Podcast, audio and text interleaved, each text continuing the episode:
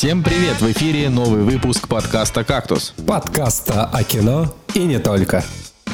И с вами всю неделю выбирал сковородку Евгений Москвин. Боится клоунов, но не Пеннивайза. Николай Солнышко.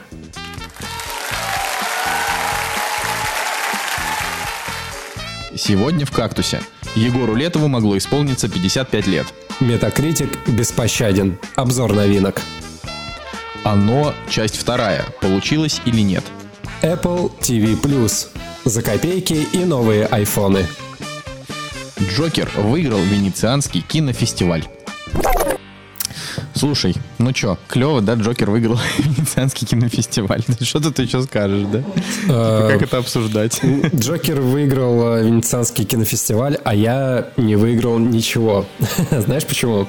Потому что на этих выходных у меня, опять же, небольшая история, у меня проходила э, такая вечеринка для сотрудников компании, где собрались э, все, кто работает на заводе, плюс э, их семьи. То есть было где-то 6 тысяч человек на мероприятие. А, и завод устраивал лотерею. То есть э, у каждого сотрудника был свой номер э, индивидуальный. Нужно было закинуть его в этот супер крутой барабан. И, короче, главный приз был, по-моему, путешествие на 200 тысяч куда-нибудь, куда-нибудь. Вот. Но и так как я сотрудник Неплохо. Компании, да. Неплохо. Помимо того, там было разыграно 4 PlayStation 4 какого-то эксклюзивного, не знаю, там дизайна, а потом всякие электросамокаты, ну и прочее лабудень, но а, я как бы никогда ничего в своей жизни не выигрывал. И я не выиграл в этот раз, поэтому давай Джокера обсудим. Такая просто история полная, полная ну, человеческой боли. Я тебе скажу так, у меня был номер 1721, э, а ближайший номер, который э, вытащили ко мне, он был, по-моему, 1702. Вот, я, конечно, когда, когда произнесли первые две цифры, 1-7, я такой, о, но не судьба, короче, оказалась. Зато я пофотографировал победителей всех. Да. Слушай, ну, типа, я, я конечно, я, конечно, я бы тебе посочувствовал, но я сам, в принципе, не то чтобы там особенно что-то выигрывал, но хотя были истории. А, я помню, как, помню, как, короче, когда-то работал, э, в общем, в одном месте, где мы проводили розыгрыш, а, и типа я выиграл в этом розыгрыше, но сотрудники не могут выигрывать, поэтому они там просто переиграли на другого чувака. Ты про кактус, что ли, рассказываешь, как мы... Почему про кактус? Но мы же вроде тоже что-то устраивали, какие-нибудь розыгрыши. Нет, мы-то устраивали, но я просто никогда в них не побеждал. Ты, ты побеждал иногда, но мы тоже тебя пере это переигрывали. Так да, что, знаете, да. если вы слушаете подкаст, и вы когда-то победили, очень может быть, что перед вами счастливчиком был уже не Москвин. Ну да ладно. Короче, э, я вообще вот что могу сказать, что могу, я даже не знаю, что хочу сказать по поводу Джокера. Я хочу сказать, что уже нет особого смысла его обсуждать, нужно просто, наконец, там, этот месяц уже как-то дожить его и посмотреть. Вообще, меня, меня, честно говоря, раздражает, что он так долго будет, ну, то есть вот, что вот он как бы там уже прошел, и теперь нужно месяц, типа, ждать. Вот а... я прям, не знаю, Когда мне кажется, что это просто неправильно ну, там, 3 что ли, октября или 5 октября. Ну, mm-hmm. короче, через месяц. Mm-hmm. Слушай, ну, вот. ну, мы тут, э, на самом деле, нет, Джокер, э, понятно, да, интересный проект. Э, хочется посмотреть еще раз на Хакина Феникса, как он круто отыгрывает. Еще раз. И много раз. Да, вот. Но, на самом деле, мы недавно запостили второй трейлер фильма «Маяк», и пять человек лайкнуло мой комментарий к тому, что это мой самый ожидаемый фильм вообще вот. Слушай, я, я сейчас, конечно, не буду комментировать то, что ты гомофоб и тебе этот фильм не понравится, вот, но я скорее о том, что, да, конечно, выглядит очень интересно, тем более студия А24, это вот ребята, которые сейчас делают интеллектуальные типа хорроры, которые там и «Солнцестояние» выпустили, и до этого они выпустили вот «Ведьму», которую тоже хвалили, я вот ее не смотрел, но прям хвалили. Но ты мне можешь вот объяснить, а, а, а почему вы все так ее ждете, эту, эту премьеру? Ну, то есть, ну, чё, что там такого? Слушай, ну, во-первых, э, стиль, знаешь, э, какой-то хичкок. Вот, э, назовем так. Есть, есть фраза «гайдай» какой-то, то здесь Хичкок какой-то. Вот, потом... Ну, тоже, ну, значит, у Хичкока там... Не знаю, у Хичкока там много людей, они Ну, разговаривать. Ну, не ну, не обязательно, нет. Ну, ну ладно, не, ну хорошо, просто вот что, что именно зацепило? Атмос... Я, я и говорю, я не пытаюсь докопаться, мне просто интересно, потому что меня просто так не зацепило, я его, конечно, жду, но типа без вот каких-то там. Окей, атмосфера, то, как построен кадр, э, как все в кадре э, выглядит, актеры, просто, ну, дуэт реально крутых актеров. Уильям Дефо, я его просто вообще обожаю. Мой э, реально один из самых э, любимых актеров за последнее время. Я прям протащился по нему. А, ну, конечно, классно, кто ж спорит, да. Паттинсон преобразился просто вот из э, персонажа, которого, на которого я как бы не обращал внимания, да, а теперь а, у него такой образ, э, которому я симпатизирую. И здесь они так гармонично смотрятся реально друг с другом в кадре, особенно вот в этом э, черно-белом цвете, особенно в формате, не знаю, какой здесь там 3 на 4, да, условно говоря, э, который в трейлере. И вот эти классические э, художественные приемы кинематографа, вот этого классического, опять же, Хичкока и других, э, скажем так, режиссеров, э, как типа падает на них свет, как э, акцентируются детали, там, не знаю, на взгляде. Э, нет вот этой вот спешки в кадре. Короче, не знаю, вот прям я смотрю трейлер, что первый, что второй, и меня прям распирает. Я такой, дайте скорее мне. Но, кстати, даты, да, нету пока, когда у нас фильм в России выйдет. Ну, я, честно говоря, не уверен, по-моему, есть дата. Ну, в любом, Может, в любом случае, реально очень жду. И, не знаю, вот есть такое ощущение, что будет прям очень атмосферно, очень круто. Я даже я не могу предположить, о чем сюжет. Ну, понятно, что у нас есть э, камерная обстановка, да, где э, два персонажа э, заперты в замкнутом пространстве. Ну, они, они не, зап... ну, не заперты, заперты прям в пространстве. Как-то да, но... существуют, да, вот в рамках небольшой какой-то локации, и, соответственно, им приходится уживаться друг с другом. Что у них там происходит? Мистика, ужасы, фэнтези какой-нибудь, да, что там будет происходить, непонятно. Но именно взаимодействие вот этих двух актеров, э, блин, ну, круто, не знаю, ожидаю. Может быть, э, кто-нибудь в комментариях еще напишет, да, дополнит, почему их э, так завлек проект. Ну, короче, жду не дождусь. Больше, жду да. больше, чем Джокер, на самом деле. Мне, конечно, больше, знаешь, что забавляет? Ну, хотя ладно, к этому я, к этому я вернусь позже. Ты правда ждешь больше, чем Джокера? Конечно, ну реально. Ну, Мне кажется, сейчас ну, невозможно ну, что-то ждать Пересмотри больше, трейлер. Джокера. Вот эти вот крупные кадры, знаешь, где глаз э, смотрит в какой-нибудь... Э, типа дыра такая в стене и глаз наблюдает. Как, э, допустим, э, лицо Паттинсона, да, и у него... Ну, вот мне очень нравится прием, когда вот светом выделяют э, глаза, страх. Кстати, такой же прием был у Гильермо Дель Торо э, вот в фильме, который выиграл Оскар э, «Форма воды». Он, кстати, там тоже делал отсылки... Он реально там использовал отсылки вот этого классического э, кине хоррор кинематографа э, прошлого столетия. И там это было, кстати, тоже наглядно так э, и очень э, специфично использовано. Вот, э, поэтому, не знаю, вот, короче, жду. Жду, жду, жду. У меня просто есть, э, типа, более, более ожидаемый мной список фильмов. Например, я очень жду фильм «Ножи на гало» или как там его у нас переведут. Интересно. Ну, это, это тоже мы обсудим чуть попозже. А, но я вот еще хотел сказать, что это, это мы тоже, тоже объявили, что сейчас как бы сего, вот тот день, когда мы записываемся, это, ну, в общем, подожди, нет, не в тот день, когда мы записываемся. Короче, тут, значит, на днях стукнуло 55 лет с рождения Егора Летова. Вот, это, значит, культовый вокалист идейный вдохновитель э, российской, не знаю, рок-группы или панк-рок-группы, как это назвать, вообще сложно, гражданская оборона. Вот. Ты говна, что ли? Не, знаешь, вот я, что хотел сказать. Я, я, Жень такой... «Э». Ну вот. Не, просто, просто Коля мне до выпуска сказал, что он э, зависает в ТикТоке и э, решил почему-то обсудить Егора Летова. И я такой, так, Так, во-первых, во-первых, я, я сейчас хочу вот на весь честной народ заявить.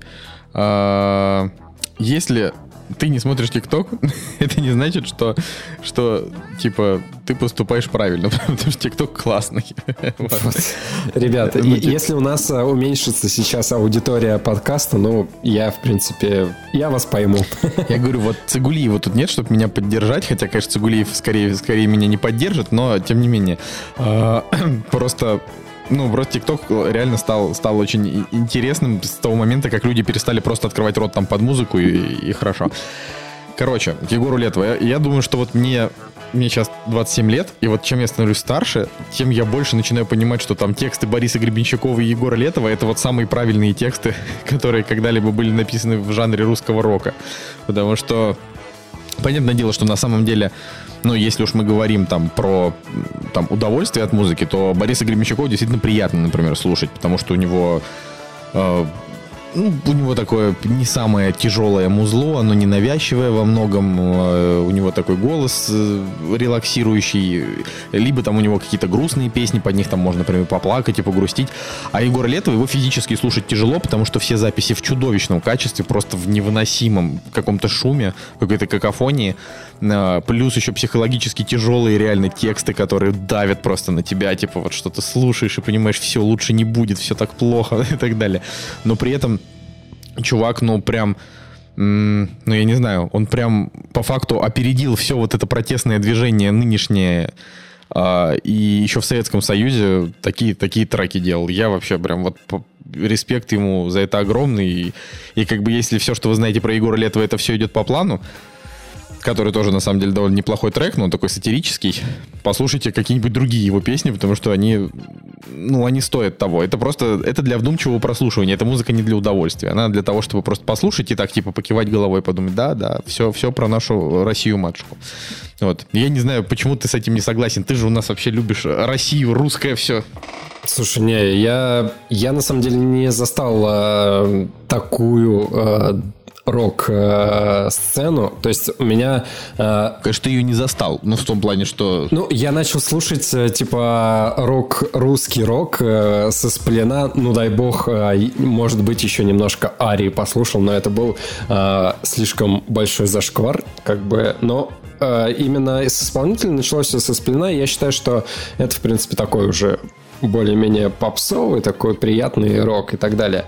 Но Э, я что-то вангую, что где-нибудь через э, годик ты еще начнешь э, затирать то, что одноклассники это топ, и нужно зарегаться на Mail.ru. Не знаю почему. Ну, давай так, я, конечно, ничего ничего говорить. Я типа, не, не устареваю морально. Я, наоборот, взрослею, понимаешь? Типа, э, перейти на одноклассники — это не показатель взросления, это показатель маразма. А, как бы, а вот то, что ты в какой-то момент такой думаешь, блин, ну, Егор Летов действительно писал очень крутое протестное музло, это, ну, на мой взгляд, это прям хорошо. Напомни-ка, я, на самом деле, вообще с его творчеством не особо знаком. А есть ли... Он, э, это он написал песню про 30 лет? Нет, это сектор газа. А, сектор газа. Вот сектор газа, вот эта песня очень крутая. У меня с этой песней э, связана история. Я был супер мелкий, короче, вообще не знаю, сколько мне лет было, ну, типа условно там 10, да, назовем. И я ехал в электричке, вот в этой вот э, раздолбанной, уже потрепанной годами советской электричке из Питера в Сосновый Бор. И по классике вышел какой-то чел играть на гитаре, который проходил, зарабатывал э, деньги тем, что играл на гитаре. Помимо всего прочего, тут же прошло еще там, не знаю, э, продавцов 20 всякого э, типа ручек там с 20 пастами и так далее. Но этот чел, короче, спел вот эту песню. Типа, мне сегодня 30 лет или как он там. И он так круто ее спел. Вот прям реально так душевно. Я, я не знал, э, кто в оригинале тогда поет эту песню, да и, в принципе, сейчас ты видишь, как, не знаю. Но мне реально, вот тому пацану, которому было 10 лет, мне так понравилось, как этот чел пел, вот искренне как-то и очень круто, что я ходил, э, что я ходил за ним по другим вагонам и, и типа, несколько раз еще слушал вот эту песню. Жек, а мне говоришь еще. Не, ну, я, я да, не, не хочу тут продолжать. Я просто надеюсь, что ни, ни одному мне кажется, что какие-то вещи со временем становятся вечными. Вот. А, а еще я тут прошел, прошел тут Control на PlayStation 4. Это игра от этих, от создателей Макса Пейна. Знаешь так, таких Слушай, людей? да, я, я видел даже пару геймплейных э, роликов, но, чувак, ты меня этим, э, не, как это сказать, не зацепишь.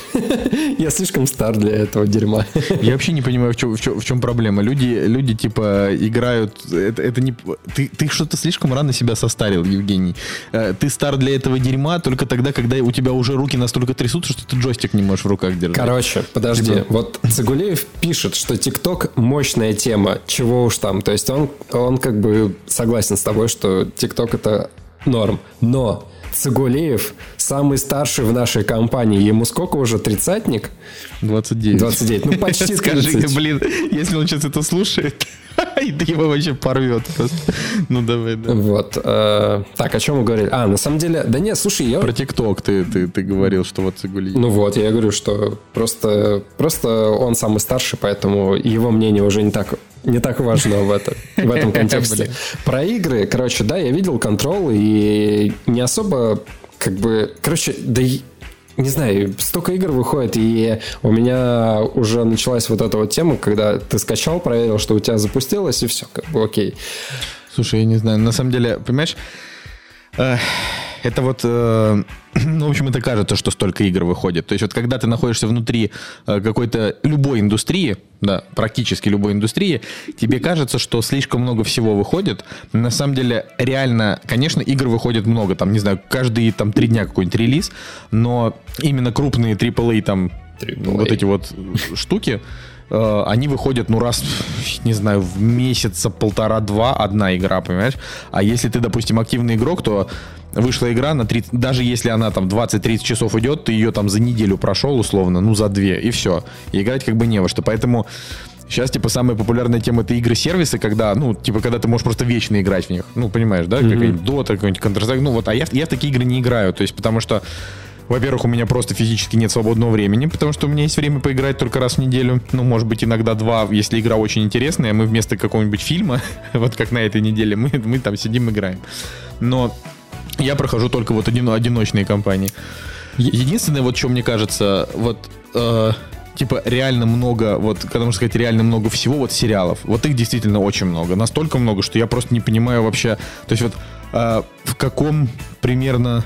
То есть... Э, как, как вообще люди, которые делают контент, представляют себе дележку аудитории? И, ну, это единственное, что стало лучше, это то, что сократили типа сезоны сначала в два раза, потом в два с половиной раза, и стало хоть как-то, ну, хоть больше возможностей как-то Смотри, охватить больше там, да, истории, но все равно. Слушай, пока ты не ушел еще в сериалы далеко, я, я, да, я про игры еще поговорю. А, я вспомнил на самом деле, что а, во что последнее я играл и периодически сейчас немножко играю. Короче, есть э, такая студия, инди-разработчик, наверное, да, можно так назвать, э, Аманита Дизайн они называются. Вот, у них есть очень крутая игра, которую я прошел, она называется Машинариум. Вот, и сейчас э, я играю в... Э, короче, игра называется Саморост. Uh, вот в первые две части я не играл. Я вот сейчас в третью играю. Как бы я даже не знал, что есть первая и вторая. Но очень крутая. Прям настолько атмосферная, что машинариум, что вот это вот саморост очень круто. Да, 2D-шная, да, Э, типа аркада, где нужно э, взаимодействовать со всякими предметами, но... Слушай, ну ты не сравнивай, это же как бы, это, это же не, это, это просто крутая инди-игрушка. Я играла в машинариум и в саморост, это все Да, вот прям э, меня затянуло и рисовка, и то, как э, объекты отыгрываются, и анимации, блин, реально очень круто затянуло, так что если кто-то не играл, то вот я вот прям реально советую. Я, есть... Они, наверное, есть на мобильном, да, уже? Вот, ну, я, я как бы в третью ага. часть на мобилке-то и играю, в принципе принципе. А Сейчас вообще просто... Да. да ну, например, вот а, есть а, несколько культовых а, инди-игр, которые уже давно перенесли там на телефон, не только там условно в Макса Пейна и в GTA вы можете на айфоне поиграть, или там на вашем Huawei, или что там у вас. Ну, например, э, Бастион и Транзистор. Это очень культ, это прям реально культовые игрухи. Индия с потрясающей музыкой. Вот а, они уже там тоже есть. Ну и вообще там очень много всяких, ну, не знаю, допустим, какие-нибудь «Пять ночей у Фредди», да, вот это вот там скример игра, она есть там тоже не только на компах, но и на мобилках. Так что сейчас как бы инди-разработчики просто понимают, что типа PlayStation есть у меньшего количества людей, чем у тех, у кого есть смартфон. Поэтому, если ты на смарт... Потому что смартфон есть у всех, да, там, у PlayStation не у всех. Ну, это очень условная там, фраза, да, поэтому, как бы для них это такое расширение большой аудитории, если даже там Bethesda выпускает свой отдельный Elder Scrolls э, на смартфон, ну, да, он, да. конечно, оказался плохеньким, но э, все же, все же, да, это тоже какое-то, какое-то там времяпрепровождение. Но я, честно, я в мобильные игры перестал играть, э, ну, не знаю, наверное, с покупкой PlayStation ну, то есть вот там два с лишним года назад, и просто все. Я понял, что у меня нет столько времени, чтобы, чтобы играть во все. То есть, на, как бы для меня смартфон это, это реально рабочая ну, машина. подожди, у я тебя вот же просто... Nintendo Switch, ты по идее, это же по идее тоже мобильный гейминг в какой-то ну, степени. Нет, я, я, я Switch в основном на компе, ой, в смысле, С, на телеке. На телеке, окей. А, я бы да. еще хотел, знаешь, что про мобильные игры, что про мобильные игры сказать? В свое время, когда появились смартфоны, да даже еще даже, даже когда были э, Java телефоны, была реально очень крутая игра. Э, вдруг у кого-то есть Java телефон и э, реально вот не пожалеете. Игра называется Гиш. Э, аркада про липкого чувака э, с просто невероятной физикой. Э, там нужно было как-то по прыгать по стенам при Короче, там несколько форм было, то есть там жид... чувак мог быть жидким, потом э, каким-нибудь твердым, если не ошибаюсь. Но реально, для мобильного гейминга... Что-то напоминает. Э, да, для мобильного гейминга типа конца двух ну, не знаю, там 2010 условно, да, это была вот прям реально разрывная игра, и если бы они ее перевыпустили, сделали бы какой-нибудь ремейк, э, блин, очень круто. Я до сих пор ее вспоминаю с э, приятными такими чувствами, воспоминаниями. И в свое время еще залипал на игра, короче, называлась э, Galaxy on Fire 2. Вот. О, я ее, кажется, помню. Да. Ой, да, ну, короче, это, это вот так вот мы про, про, про Егора Летова поговорили. А я, на самом деле, все-таки хочу еще там одну фразу сказать, что а, если вдруг вы такие же старые, как и я, или неважно, и вам вдруг захотелось как-то, как-то не знаю, вспомнить, как-то почтить память чувака, а, вышел просто сборник, его можно везде послушать, и на, и на Яндексе, и в, в Apple, и где угодно. Называется он «Без меня», трибьют Егора Летова. Вот, и там всякие группы, ну, там, начиная от Noise MC и там Слава КПСС, заканчивая Найком Борзовым, Гречкой, Наивом, нейромонахом Феофаном, они там поют, в общем, вот его треки.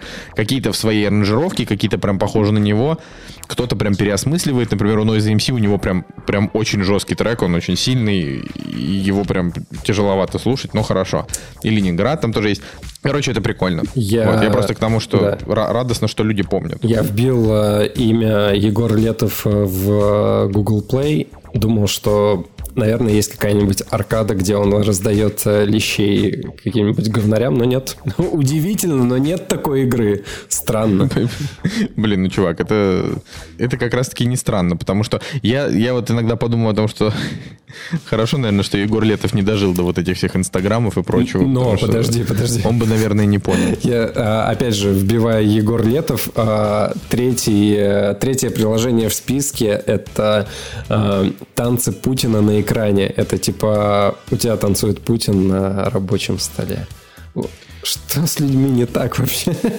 Что это такое? Ну, слушай, я, я, я уверен, что найдутся те, кому хотелось бы, чтобы Путин танцевал на их рабочем столе. Да. Больше я ничего на эту тему не скажу. Ладно, давай про кино что-нибудь еще поговорим. Да, так давай про премьеру уже. Все, пора, как говорится. А то мы что-то все об играх, да, о музыке. Вот и они! Премьеры недели. А премьерный день у нас 12 сентября 2019 года. Знаешь, нам нужно, короче, знаешь, Женя, что, что нам надо сделать? Mm. Нам нужно взять женщину, э, которая объявляла всякие голубые огоньки по, по РТР в 90-е или там в 70-е годы. И она будет говорить, а теперь, дорогие радиослушатели. Так, чувак, ты, ты мне еще что-то затирал? Недель. Ты ТикТок, Егор Летов и голубой огонек в этом выпуске. Все, пока. Увозите, увозите солнышко. Новый пока не приехал. А, я что хотел сказать-то, что Сейчас в кинотеатрах идет фильм, который называется «Я иду искать». А, в оригинале «Ready or Not». А, и вышел он как бы недели раньше, чем, чем «Оно 2». И про, про «Оно 2» я говорю, я скажу попозже, но просто очень забавно, что у этого фильма выше и Метакритик, а, и положительные рецензии, их больше, чем на «Оно». Это просто к тому, что если вдруг вы разочаровались в «Оно 2», как, как и я, вот, может быть, для вас вот есть хороший вариант. Но на этой неделе, на этой неделе а, просто тьма так сказать, новых фильмов. А, и самый, к сожалению, главная премьера этой недели это фильм Вуди Аллена «Манхэттен» 79 года. То есть какие бы новые фильмы не выходили, главная премьера, главной премьере уже 40 лет. Вот. да. ты, ты, я, я, кстати, не помню, ты, ты смотрел «Манхэттен» или нет? Я просто смотрел. Я, я не смотрел, и, кстати, опять же, где-то э, неделю назад я, ну, не неделю назад, пару дней назад я открывал премьеры, и этого фильма не было в списке премьер на Кинопоиске. Да, был он, был, ты просто про, про, пропустил. Стра... Как ну, не, не знаю, я его, может быть, пропустил, но реально что-то я его как не заметил, и Блин, мне нравится эта тенденция, что у нас э, показывают старое крутое кино в э, так кинотеатрах. Да. Ну, так это, это все иное кино. Знаешь, вот есть, ну, помнишь Ремезов, да, который был у нас? Э, да, да, да. Он, короче, абсолют, абсолютно, а, а, абсолютно проплаченная морда от иного кино. Они, конечно, ему не платят ничего, но просто он, он, он ангажирован именно 100%. Uh, ну вот я хочу сказать, что я, конечно, согласен с ними. Это просто абсолютно огромные молодцы. Они организовывают по всей, насколько это возможно, стране показ клевого старого кино. То есть вот вы Вуди Аллен Манхэттен — это типа один из лучших его фильмов. Это один из первых его фильмов, в котором он там, ну я не знаю, в котором он задал стиль э, вот этому жанру такой интеллигентной комедии. Вот я не знаю, как еще это. А, а потом у них будет выходить «Побег от Шоушенка».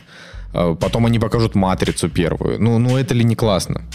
Все, это же, ну, это же потрясающе. Люди молодцы. Они, они реально вот, это люди, которые любят кино.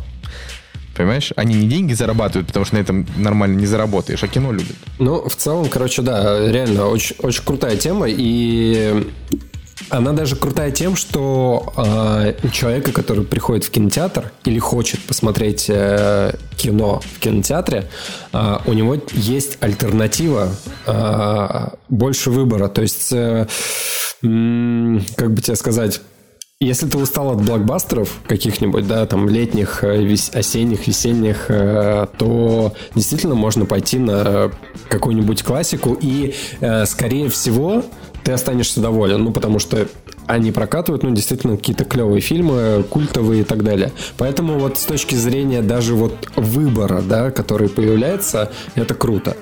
А, опять же, не знаю, ну, блин, найду ли я время пойти на Манхэттен, потому что вот на этой неделе я успел посмотреть всего один фильм. Это ужасно, просто ужасно. Я не знаю, столько событий как бы в жизни происходит, но, опять же, даже несмотря на это, э, вот просто, да, человеку можно, не знаю, какому-нибудь другу, да, или родственнику сказать, э, он спросит, на что пойти в кино на этой неделе. Я такой посмотрю и скажу, блин, сходи на Манхэттен, если ты не видел. Я, я навряд ли порекомендую ему какой-нибудь, э, типа, фильм «Пункт назначения Смайл» или «Дорогой папа», но увидев Манхэттен, да, порекомендую, почему бы нет. Ладно, что у нас дальше еще? Ну, вообще, э, если не считать Манхэттена, главной недели, главной недели, все, я говорю, это, это точно, меня, меня точно пора увозить. Я, я на этой неделе просто, просто вообще, ты не представляешь, Женя, реально, на этой неделе я всю неделю так притормаживаю. То есть не то, что даже туплю, а то вот меня... Ладно. Просто... Короче, про- щегол. просто- а, подожди, подожди, я знаю, я знаю, почему, я знаю, почему ты тупишь. Почему? Короче, Почему? ну это знаешь, как с айфонами, типа вот вышел новый iPhone, а, а старый все, типа уже бич и торм- тормозит на него обновление, там не выходит и так далее. Но Да, я, да, я просто забыл рассказать самую главную историю. Я а, вот на вот этом Family Day сейчас Э, Я в прямом эфире э, посмотрю, как человека зовут. Короче, а, был ведущий вот этого мероприятия. И знаешь, какая у него фамилия? Какая? Солнышко в Петербурге. А как его, простите, зовут? Константин Солнышко. Не может такого быть. Может, чувак. Нет, нет, таких, таких людей в Петербурге нет. И всех людей с фамилией Солнышко в Петербурге я знаю лично. Вот, и- и я, что я просто запомнил его фамилию. Ну, удивительно, да? Почему бы это? Это псевдоним. А, может быть, кстати, и мне, я не удивлюсь, но, а, соответственно, когда он представился, типа, Константин Солнышко, я такой, опа, опачки, вот это да. Вот, поэтому... Будет очень смешно, если у меня есть какой-то такой родственник, и я просто конкретно его я не знаю. Ладно, короче, «Щегол». Э, Это фильм, который должен был, на самом деле, стать главной премьерой этой недели. Но, к сожалению, этого не произошло. Вот. Э, Там, значит, в главной роли там очень много людей. Там Николь Кидман, Джеффри Райт, Сара Полсон, Фил Вулдволд. Все. Это Фи- Финн Вулдвард. Заболел моей болезнью, короче. Да, это, это чувак, который эм, из там очень странных дел. И в главной роли тут Энсел Элгард. И в чем фишка-то? Фильм этот снят по роману Донны Тарт, который так называется «Щегол». И этот роман у меня на полке три года ждал очереди, чтобы я начал его читать. А, И я, честно говоря, ближайший год и не планировал его читать. Но как только я увидел, что на метакритике у фильма оценка что-то 47... А, нет, простите, Нет, там, по-моему, в районе, в районе 6. 42. А, 42, да. 42, да. Вот, как только я это увидел, я понял, что, ну, замечательно.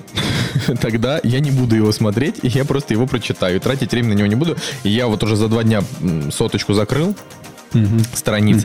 И, и мне нравится. Мне нравится хорошо. Ну, опять же, да, там, э, и на всякий случай, если вдруг вы не в курсе, э, Дона Тарт писала «Щегла» 10 лет, там 800, там 850 страниц, а, и эта книжка получила Пулитцеровскую премию. То есть это одна из типа книжек, которых, которые нужно прочитать, если вы читаете книги. То есть она прям, э, типа, она не знаю, окружена и хайпом, и наградами, и читательской любовью. Просто одна из вот, там, не знаю, куча популярных, э, вернее, од- одна из не очень большого количества книжек, которые можно сказать, что вот это обязательно к прочтению, потому что она стопудово хороша.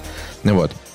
И я вот пока читаю, мне все нравится. И я как бы не хочу портить впечатление от пулицеровской книги, ну типа хреновой экранизации. Но самое это главное, что они же там а, они ругают Энсела Элгарта за то, что чувак просто не умеет играть. И я подумал, блин, ну я же еще в «Малыше на драйве» видел, у чувака просто нет актерского таланта. Ну, ну он же вообще никакой. Ну, ну реально. Слушай, ну, С ним там, с ним клуб миллионеров же вышел, там тоже 5,6. Фильм Дубликат вышел, с ним 5, 5,7. Вот везде, все фильмы, где этот чувак играет главных ролях. То есть вот, вот смотри, сейчас Щегол с ним провалится, потому что 42 метакритик, он ни хрена не соберет. Вот, помяни мое слово, через 5 лет этого чувака, как и Тейлора Китча, забудут просто до свидания навсегда. Ну, «Малыш на драйве», на самом деле, э, я вот не согласен. Он, в принципе, органично смотрелся в этом фильме. Э, Хорошо, неплохо, в принципе, просто вызывала симпатии. Э, Другие проекты, да, как-то стрёмно. Но, если я правильно понимаю, он же еще и музыкант вроде, или в каких-то клипах снимался. В общем, э, Да я не знаю насчет музыканта, я знаю, что он просто игра- играл во всех этих дивергентах, виноваты звезды и впрочем. То есть это чувак, который типа пришел к нам из э, Kid Муви. Кидал мой, да.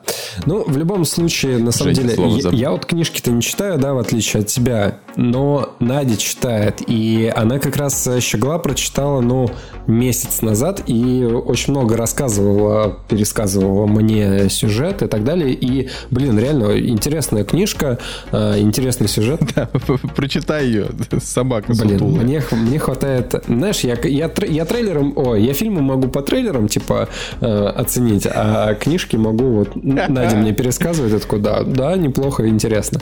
Блин, как она тебя терпит, тупицу такого, ладно. И, соответственно, она то, только прочитала эту книжку, да, рассказала мне там э, сюжет, и я смотрю, выходит фильм «Щегол». Думаю, блин, нифига себе, причем я про него даже не знал э, до этого.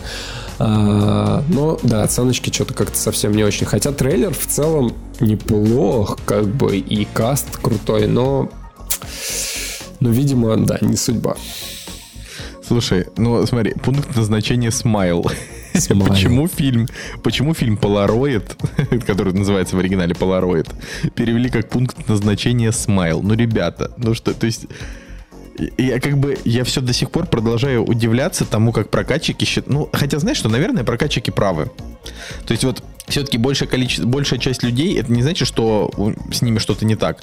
Но, типа, большая часть людей скорее не сидит на кинопоиске, чем сидит. Вообще, ну, в целом-то. Вот, сколько бы там ни было кинофанатов. Поэтому для них, конечно, пункт назначения смайл, они такие, о, пункт назначения, новые части пойдут. Ну, вот, но мне кажется, что это... Короче, нужно запрещать такое дерьмо. это, это просто... Ну, это нечестно. Не, не так, ну, так делать вообще, нельзя. Вообще, на самом деле, да, это... Я бы приравнял это к обману потребителя. Ну, то есть, э, я не знаю, ты приходишь в магазин и э, Блин, с чем бы даже сравнить, я не, не знаю, ценник другой, допустим, да, или, или чуваки, которые играют на похожих э, там типа не сникерс, а какой-нибудь рус, русский аналог. Ну, знаешь, блин, куча там всяких шоколадок, типа какой-нибудь брейк там и так далее. Но у них, правда, название не похоже, но этикетка похожа. И здесь, в принципе, то же самое, я считаю, в плане того, что человек видит название, он соотносит это с э, другим франчайзом, а по факту это оказывается что-то другое. И здесь реально про- происходит обман. Я, кстати, я, кстати, не понимаю, почему никто еще не поднял какую-нибудь петицию и как-то в интернете бурление говна на эту тему не, не началось. Странно, очень странно. Но реально, у фильма 5.2, я думаю, что о нем смысла нет говорить. Да, ну вот э, и, еще, опять же, на этой неделе выходит фильм «Стриптизерша» с Дженнифер Лопес, у которого высокий метакритик. Да, да. Да, то есть э, фильм хвалят, э, причем очень хвалят, 82 это прям нормальненько. А, и, ну, в первую очередь хвалят то, что Дженнифер Лопес 50 лет выглядит сексуальнее практически всех на свете. то есть, учитывая, что она там как бы играет, типа, не, маму, главной героине, а она играет прям стриптизершу. Я, я конечно, э, понимаю, что там есть пластические операции и прочее, но Джей Ло, она, правда, выглядит потрясающе. Она просто, в принципе, очень, как сказать, очень, очень следит за собой и, мне кажется, является таким вот прям вдохновлением, вдохновлением, господи, вдохновением для многих. Uh, ну, я думаю, что вот с точки зрения именно оценок, да, на этой неделе, больше всего стоит идти именно на фильм «Стриптизерша». Но есть нюанс. Да, а, нюанс в том, что, ну, типа, русской критики еще нет, а, и очень может быть, что это окажется вот эта вот стандартная тема, когда американцы поставили высокие оценки, потому что это, ну, это им в тему, а у нас будут какие-нибудь, знаешь, там 5,9, потому что потому что это кино не, не, ну, нам типа не близко. А, но судя по вообще как бы его описанию, судя по трейлеру, это, во-первых, комедия, во-вторых, она еще и авантюрная. Ну, короче, короче, я бы посмотрел. Ну вот насчет кино у меня есть сомнения, но посмотрел бы.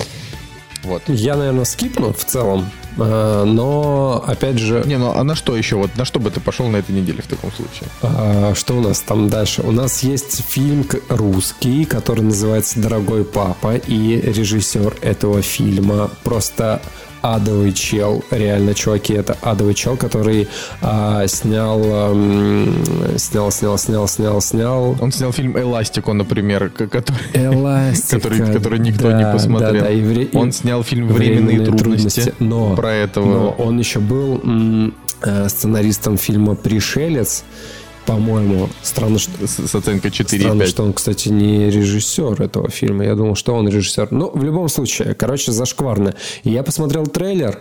Юмор отстой. А, как бы основная идея избитая. За что-то цепляться? Да, да нет. Вот, вот, вот реально нет. Поэтому, да и, и если честно, вот Владимир Вдовиченков, как актер, вот не тащит, мне кажется. Он, он крутой, он может быть крутым, не знаю, второстепен... Фил. Он второстепенным э, актером может быть. Э, может быть крутым бандитом, да, в, как, которым он являлся раньше. Но м, тащить как бы главные роли, Да, это не его. Вдовиченкову, Вдовиченкову просто не нужно играть в лирических комедиях, потому что у него морда грустная, понимаешь? Вот. Это все. По факту, типа, чувак там э, играет в нормальных, э, в нормальных драмах, и все у него хорошо. Да даже в А- если взять его в Левиафане, тоже, знаешь, типа ничего, ничего такого.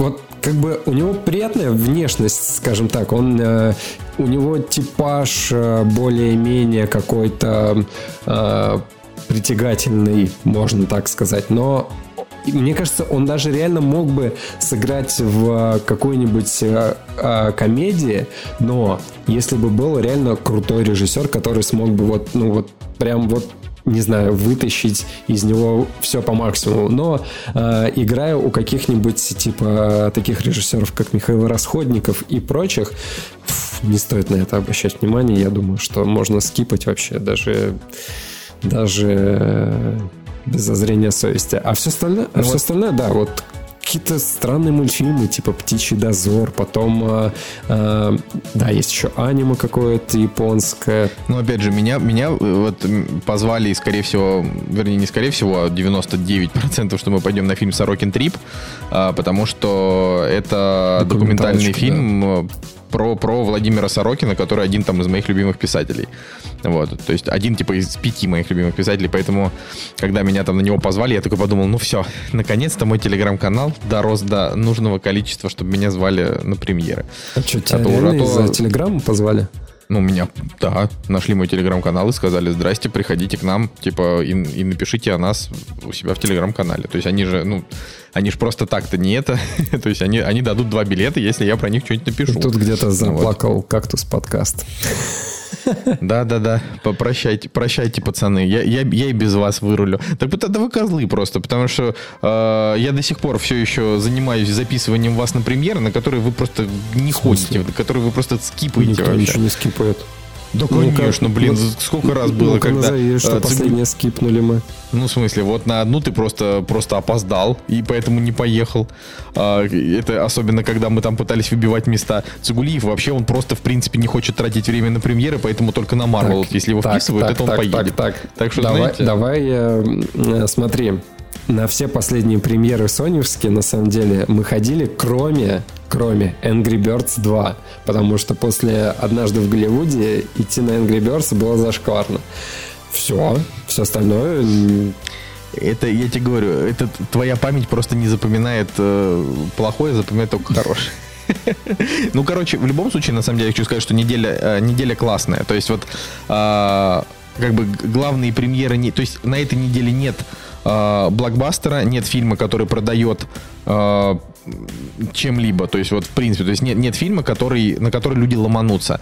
Но зато это идеальное время, когда люди, которые любят кино, посмотрят много хорошего кино. Они и Манхэттен посмотрят, и стриптизерши посмотрят, и там, я не знаю, Сорокин Трип посмотрят. Может быть, кто-то сходит на дрянь. Это пос- постановка лондонского спектакля тоже с высокими оценками. Ну, в конце концов, это, это, это лучше, чем когда на неделе не знаю, выходит какая-нибудь тайна печати дракона. Это, кстати, следующая неделя. Вот. Да, но ладно, об этом мы еще поговорим. Следующая неделя, на самом деле, правда, будет тоже хорошая, но, но, но, но не сейчас. Короче, получается, сейчас. все, с премьерами мы закончили, да? Закончим. Да. Быстренько на этой неделе. «Кактус» — подкаст о кино и не только. Да, быстренько мы закончили с премьерами недели, э, но есть такая история, то что Коля на предыдущей неделе посмотрел фильм, который называется «Жизнь других». Вот, я его тоже должен был посмотреть, но не посмотрел, на самом деле, не успел. И в последнее время все фильмы, которые э, я смотрю, э, они по рекомендации Коли Солнышко. Вот, и э, «Жизнь других» Это, это, простите, какие это фильмы ты смотришь по моей Ну, смотри, последние два точно я посмотрел. Это «Дорогая, не переходи эту реку». а, И, соответственно, Это- вот этот фильм. Вообще не считается. Ну, ну хорошо. Я хочу издалека начать, на самом деле. В прошлый раз э, ты говорил о том, что э, вот э, не, немецкий народ э, так сильно пострадал от э, этого разделения на, э, соответственно, социалистическую капиталистическую стороны, о том, что им столько пришлось пережить. И я на самом деле... И, и ты еще тогда сказал о том, что... Э, а вот типа русский народ в 20 веке, э, типа, вот они сами виноваты. И меня что-то тогда затронуло, но я тебе ничем не ответил, потому что просто...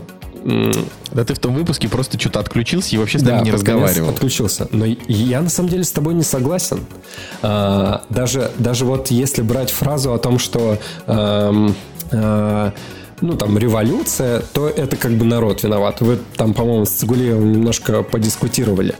Но... Есть такое. Да, но а, я просто, Жека, я, я просто живу в этом дерьме просто уже несколько месяцев. Типа я прям, я читаю книги про революцию, смотрю сериалы про революцию. Вот это вот, я не знаю, что-то вот говорю, старею, вот история меня стала интересовать, прям невозможно. Ну, давай. Но, посмотрев еще раз, ну, точнее, как бы а, снова окунувшись а, вот в эту историю ГДР, ФРГ, я, я с тобой конкретно не согласен.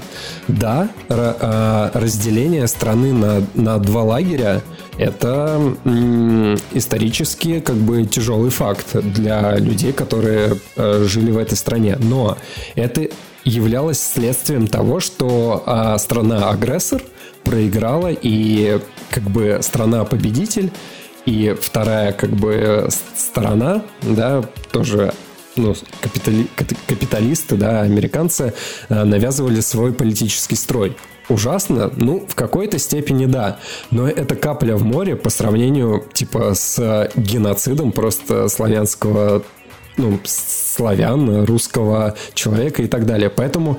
Так ты, понимаешь, я же не говорю... Э, то есть мне просто жалко обычных немцев. Э, если ты думаешь о том, что я не рефлексирую на тему того, как много русских людей, э, вообще советских людей погибло во время войны, то вспомни, когда я рассказывал про спасти рядового Райана, если я а, Ну, хорошо. Вот. Тут как бы не в этом дело, просто ну реально жалко. Ну, то есть там семьи разделяли. Просто это... Ну, то есть это как бы это по уровню бесчеловечности, если не считать именно саму по себе кровавую войну, а, то немцы, которые там остались, ну, знаешь, это мирное население, не, вою, не, не воюющее да, население. Это просто люди, которые ходили на работу, жили своей жизнью. Более того, когда, ну, типа, когда страну агрессивно разделили, да, это же прошло про прошло уже типа 15 лет с, с конца mm-hmm. войны, поэтому знаешь в этом в этом плане хорошо. А, пропускаем а, Вторую мировую войну, да, Великую Отечественную и возвращаемся к революции. А, я все-таки тебе советую очень сильно и настоятельно посмотреть э, Доктор Живаго. А, относительно а, эти фильмы по своей тематике очень похожи.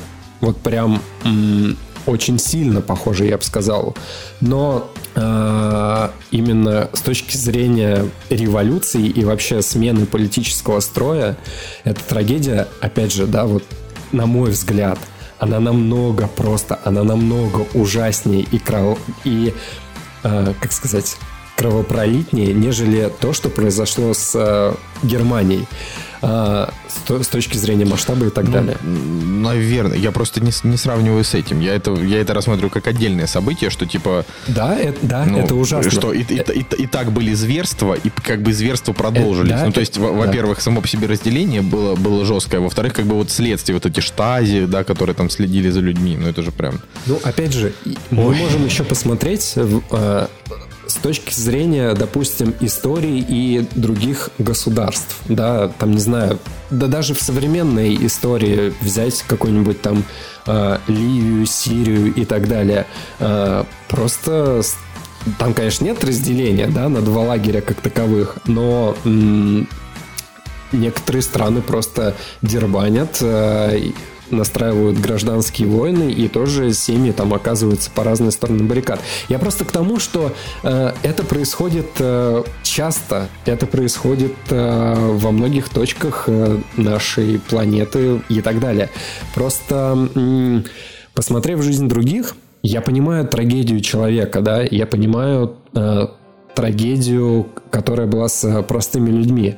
Но, э, как тебе сказать, С точки зрения истории, это не самое страшное, короче, что могло произойти. И ты, ты просто в таком критическом ключе об этом говорил в предыдущем выпуске, что э, я ожидал от этого фильма вот прям какой-то душераздирающий э, истории, которая перевернет вообще мое сознание и так далее. Блин, я просто рефлексирую немножко по другим моментам, понимаешь? То есть я, я смотрю на это не как на масштаб, знаешь, там миллионы жертв там или что такое. То есть вот, ну, конкретно эта история, она же не про это. Конкретно то есть для, это, для да. меня, для, то, то есть я к тому, что не знаю, для того, чтобы ты почувствовал какое-то душевное родство с картиной, а, тебе нужно просто, чтобы задели, ну, типа, там, какие-то струны вот внутри тебя, да, вот мои, э, типа, свободолюбивые струны, были, были задеты вот этим вот э, ужасом. Типа, я, я никогда не любил Советский Союз э, с его, там, не знаю, запретами и вообще то, из чего он вырос, и то, и, и то, что в итоге его идея как бы провалилась, да, вообще идея вот этого вот коммунизма, она в итоге не прижилась. И, соответственно, ну, точно так же я отношусь и к... Не, не, не именно к ГДР, да, а вот, вот к этой истории в том, что вот э, ну, так, такое произошло еще, еще на одной территории. И, и у них же это тоже было все-таки немножко по-другому. Да, у нас было КГБ и так далее, но не было такого, что на все 150 миллионов граждан есть свое досье и так далее. А там же просто вообще, ну, то есть штази были ну, не знаю, с точки, в процентном соотношении они были более могущественны, чем, чем КГБ, мне так кажется. Забавно. Ладно, давай э, я больше про фильм поговорю, нежели про общие вот эти вот всякие исторические данные. Э, забавно воспринимать э, фильм, да, с точки зрения того, что ты знаешь, что эта система рухнула уже, она потерпела крах. И опять же, там на примере сотен других э, исторических каких-то сводок, э, фильмов, э, искусства, да, когда тебе нарочно ну, не нарочно, в смысле, а специально э, что-то запрещают, пытаются э, оградить, зацензурировать, э, навязать свою какую-то идеологию определенную, нельзя ничего больше и так далее, запретить выезд, говорить и так далее, а, то из этого ничего, конечно, просто вот не получается, и это вот воспринимается как зло. И в этом фильме, конечно же, забавно наблюдать за вот этими персонажами, за злодеями, когда ты понимаешь, что э, их идеология, она не получила развития, то есть э, они рухнули, и ты уже смотришь на антиподов немнож, немножко по-другому. А, сам фильм, вот э, я так полагаю, что тебе он прям супер сильно понравился, и ты ему, Мне да, он супер сильно ты ему поставил да. 9, я ему поставил чуточку ниже, я ему поставил 8, и э, мне, мне, знаешь, такой момент, когда я, я понимаю, что это почти идеальная картина, да, ну то есть я смотрю, я начинаю кайфовать от э, истории, от э, того, как она рассказана, от персонажей, от том, как э, меняются персонажи, да, в течение фильма и так далее. Но вот это вот почти идеально, оно здесь сыграло со мной злую шутку. Э, в плане того, что Э, мне показалось, что в некоторых моментах было а либо слишком просто, б либо слишком э, к персонажам были применены какие-то, знаешь, банальные такие, на первый взгляд, э, незнакомые, может быть, незаметные простому зрителю приемы. Знаешь, ну, допустим, когда злодей э, ест в кадре. Ну, то есть он общается с э, положительным персонажем, и он начинает есть, типа, и это как бы э, дополнительно вызывает отвращение к персонажу. Ну, то есть мне показалось, что в некоторых моментах это слишком простые приемы для этого фильма. Потом э, в какие-то моменты показалось, что слишком скоротечные изменения, э, допустим, вот э, главного следователя, да, вот по, по вот Слушай, вот это на самом деле главный минус фильма, по, по факту. факту, да. То, То есть, есть вот, тебе сначала а, его показывают прям вот таким вот идеалом э, системы, да, который преследует и, и свои идеалы, и идеалы системы, и он как бы ничем не, не, не готов ни, ни перед чем как бы прогнуться, и вообще такой стальной, не знаю, какой-то чувак без нервов и так далее. А потом очень резко, ну, как бы для меня очень резко, произошла смена э, его не знаю, там, симпатии и так далее. Ну, я, конечно, понимаю, почему так произошло, но это произошло, произошло очень резко. То есть можно было бы персонажу прописать какие-нибудь там эмоции, дополнительные еще какие-нибудь фишечки, которые чуть больше бы подтолкнули. Слушай, ну это, это, это главное, за что фильм вообще, в принципе, критиковали. Я просто читал очень много в его критику, ага. э, ну, там, и положительную, и отрицательную. И основное, то есть фильм, большая часть людей сказали, что фильм потрясающий, но практически там каждый первый, каждый второй, да, там, э, подмечал что, конечно, момент с, со сломом главного героя, э, он не, ну, как бы не мотивированный. Вот. То есть он просто сделан сценаристами. Он, опять же, э, типа, он не портит фильм, но он бросается в глаза. То есть ты такой, ага, то есть теперь он уже вот так. И это, это все прям как-то так, буквально двумя сценами, как-то совершенно неясно. Э, ну, ну, короче, он... он из-за чего? Да. Из-за музыки, из-за того, что чувак на пианино играл. Вот ну, просто не, не, он по... для меня вот лично он понятен. Давайте так, мы, мы сейчас особо особо без спойлеров говорили, да и ты, по-моему, да, в предыдущем э, выпуске тоже без спойлеров особо обходился. Э, Я вообще не хочу, чтобы про этот фильм что-то знали. Да, и ну, он, он на, Просто на самом деле... Э, давай, давай так, я, я я предполагаю, что сейчас э, мы поговорим со спойлерами. Тем более, это уже второй выпуск про этот фильм. Поэтому, друзья, если вы еще не посмотрели, давайте там, да, пропустим. Если вы хотите его посмотреть, давайте пропустите 10 минут, потом посмотрите и послушайте вот этот э, кусочек. Э, на самом деле фильм в основе своей он простой, то есть э, это формула Аватара. Э, Кэмерона, когда э, получается свой среди чужих и становится чужой среди своих очень э, распространенная формулировка в последнее, в последнее время. Так то же самое было в Warcraft е, да, вот когда появляется перебежчик, который начинает симпатизировать э, другой стороне. А, и за всей э, вот этой вот, условно сказать, детективной какой-нибудь э, составляющей. Да, там есть, там есть реально крутые моменты. Есть очень крутые сцены. И мне нравится постконцовка у этого фильма. А, но с точки зрения повествования, реально очень, очень сильно предсказуемо. То есть предсказать финал основной, не, не постфинал, который я считаю, да, к чему пришли персонажи, а вот основной финал э, очень легко. И момент смерти э, главного женского персонажа это опять же сценарный ну, это сценарная слабость, потому что, чтобы правильно связать э, отношения персонажа вот в постконцовке, вот в этой вот, когда они э, спустя время находят друг друга, да, этот писатель и этот следователь, который следил за ним, да, и стал ему симпатизировать.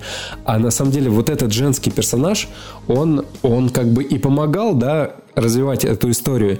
И в то же время тянул эту историю на дно. И чтобы правильно подвести всех персонажей к одной точке, нужно было избавиться от этого персонажа. Или как-то грамотно все это э, развязать, соединить и так далее. Но здесь ни, ни э, создатели не нашли ничего э, проще, чем просто внезапная смерть для персонажа, который убегает на улицу и его сбивает машина.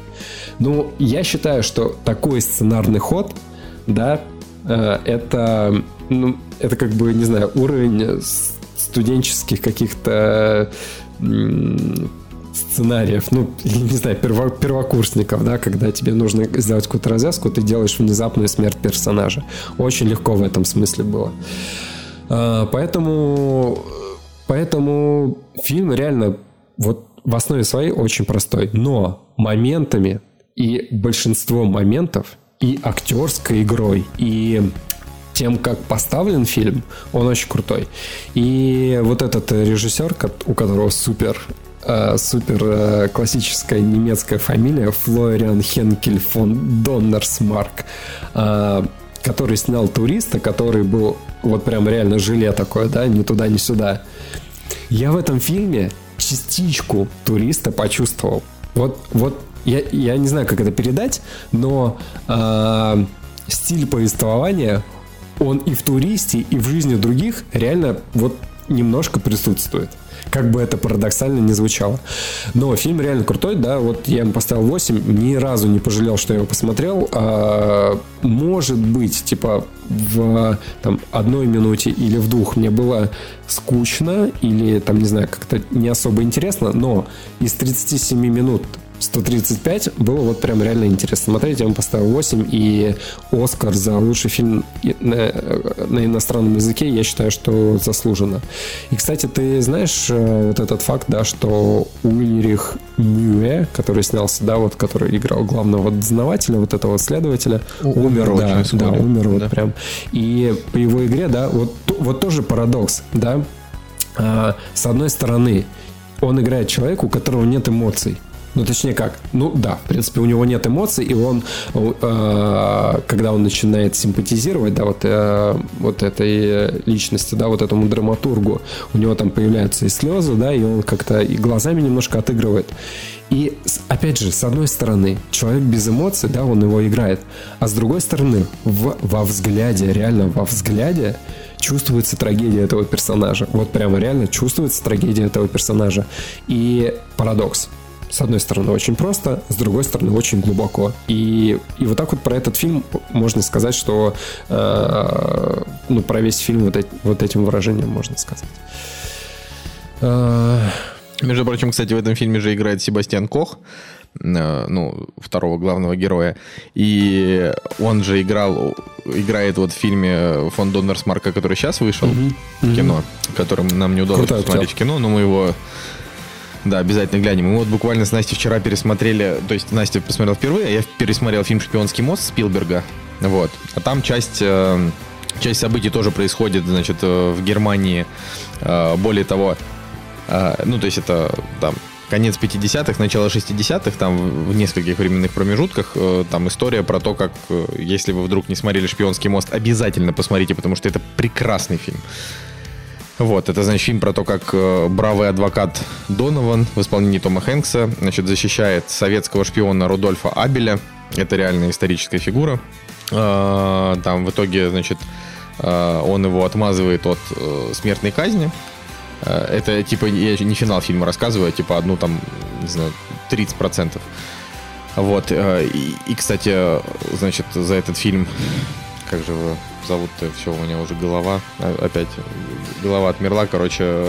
Э, Марк Райландс? Марк Райландс, да, он же получил Оскара. Мы тогда за него очень сильно болели. Вот я, я до сих пор помню, что вот я прям очень хотел, чтобы Марк Райландс получил Оскар за роль, за, за роль, э, значит, Абеля.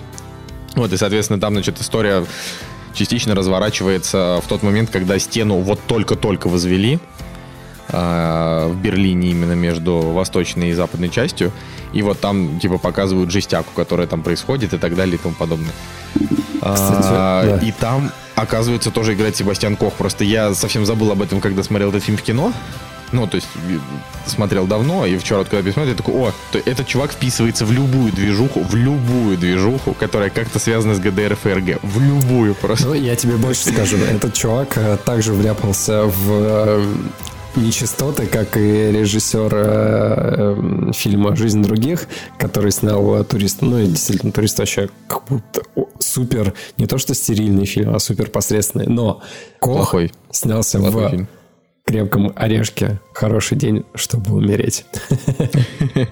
Ну, блин, всем надо деньги зарабатывать. Он, он не, заработал немножко денег и подумал, нет, все, больше я так не хочу. А, да. Пойду, значит, да. но... А, возра- возвращаясь вот. к жизни других, еще хочу сказать о том, что м- ты, ты вот, ну, да, вот критика, когда говорила о том, что слишком резкий слом, да, произошел у персонажа Ульриха Мюэ, но на самом деле вот мне чем особенно этот фильм понравился, это все-таки то, что когда человек осознает, да, что у него есть принцип, да, и он принципиально как бы выполняет э, роль свою, да, ну то есть его можно уважать за это, за то, что он как бы у него есть свое я, да, он, э, у него есть четкое определение, что он делает, да, он как бы э, выслеживает шпионов, э, всяких там предателей и так далее, чтобы э, очистить там страну от э, негодяев и так далее. Ну, то есть у него есть как, какая-то идея, мотив там и так далее. Но когда он понимает, что система вот эта вот прогнила, да, и то, что он э, на самом-то деле работает на подлецов там всяких и так далее, и вот этот вот момент да, когда он начинает сопереживать драматургу, вот этому вот, блин, ну, реально очень круто. Не знаю, чем меня зацепило, но э, сам момент очень резкий, да, перехода от одного состояния в другой. Но именно вот этот момент сопереживания и, и понимания того, что э, на самом деле творится в политических структурах и так далее, да, вот сопереживание э, искусству, а не вот этой вот э, карьерной лестницы, да, в, за, в которой люди э, идеалы своих идей предают и становятся просто алчными жирными подонками, да. Вот здесь, конечно, вот э, это играет главную роль в этом фильме и, наверное, именно за эту идею мне этот фильм больше всего и понравился. И последнее, о чем бы я хотел, наверное, сказать Э, когда фильм только начинает, да, как бы вводить тебя в курс дела, и когда нам показывают вот этих вот э, штази, которые э, целыми сутками могут просто, сидеть в, на чердаке и слушать, записывать все слова людей, которые там что, ну, что-то произносят, составлять отчет, я себя ловил на мысли о том, что, чувак, на что ты тратишь свою жизнь. Вот просто все КГБшники, там, которые, да, прослушивают телефон и так далее, на что вы тратите свою жизнь? Вот просто они сидят реально сутками, слушают разговоры, записывают и так далее. Блин, пошел бы на завод, не знаю, чайник бы сделал или еще что-нибудь пользу бы принес народу. Такова, такова жизнь, ну, чувак. Да, да. Какие-то государства считают, что польза в одном, какие-то, что в другом. Ну, Ладно, это, это я, я утрирую, конечно, но э, здесь вот реально как бы человек просто там, не знаю, неделю не спит, э, не ест, э, просто слушает э, разговоры других людей, и это, это его не, работа. Ну, не то, что он там не спит, не ест. Просто, ну, ты же видел, как они по сменам ну, да, прослушивали, да, да, вот это да. показывают. Это, это как бы я, я не знаю, ну вот представь себе, вот есть работа, да, там какой-нибудь финансового аналитика, он сидит э, и типа восьмичасовой рабочий день следит за, не знаю, тем, как акции прыгают или скачут, или там как что происходит. Вот то же самое чуваки из спецслужб, они прослушивают людей, которых надо прослушивать. И знаешь, я, конечно, я, я вот ни в коем случае не хочу там превращаться в Артемия Лебедева, который, типа, знаешь, и тех ненавидит, и тех ненавидит, поэтому его тоже не любят.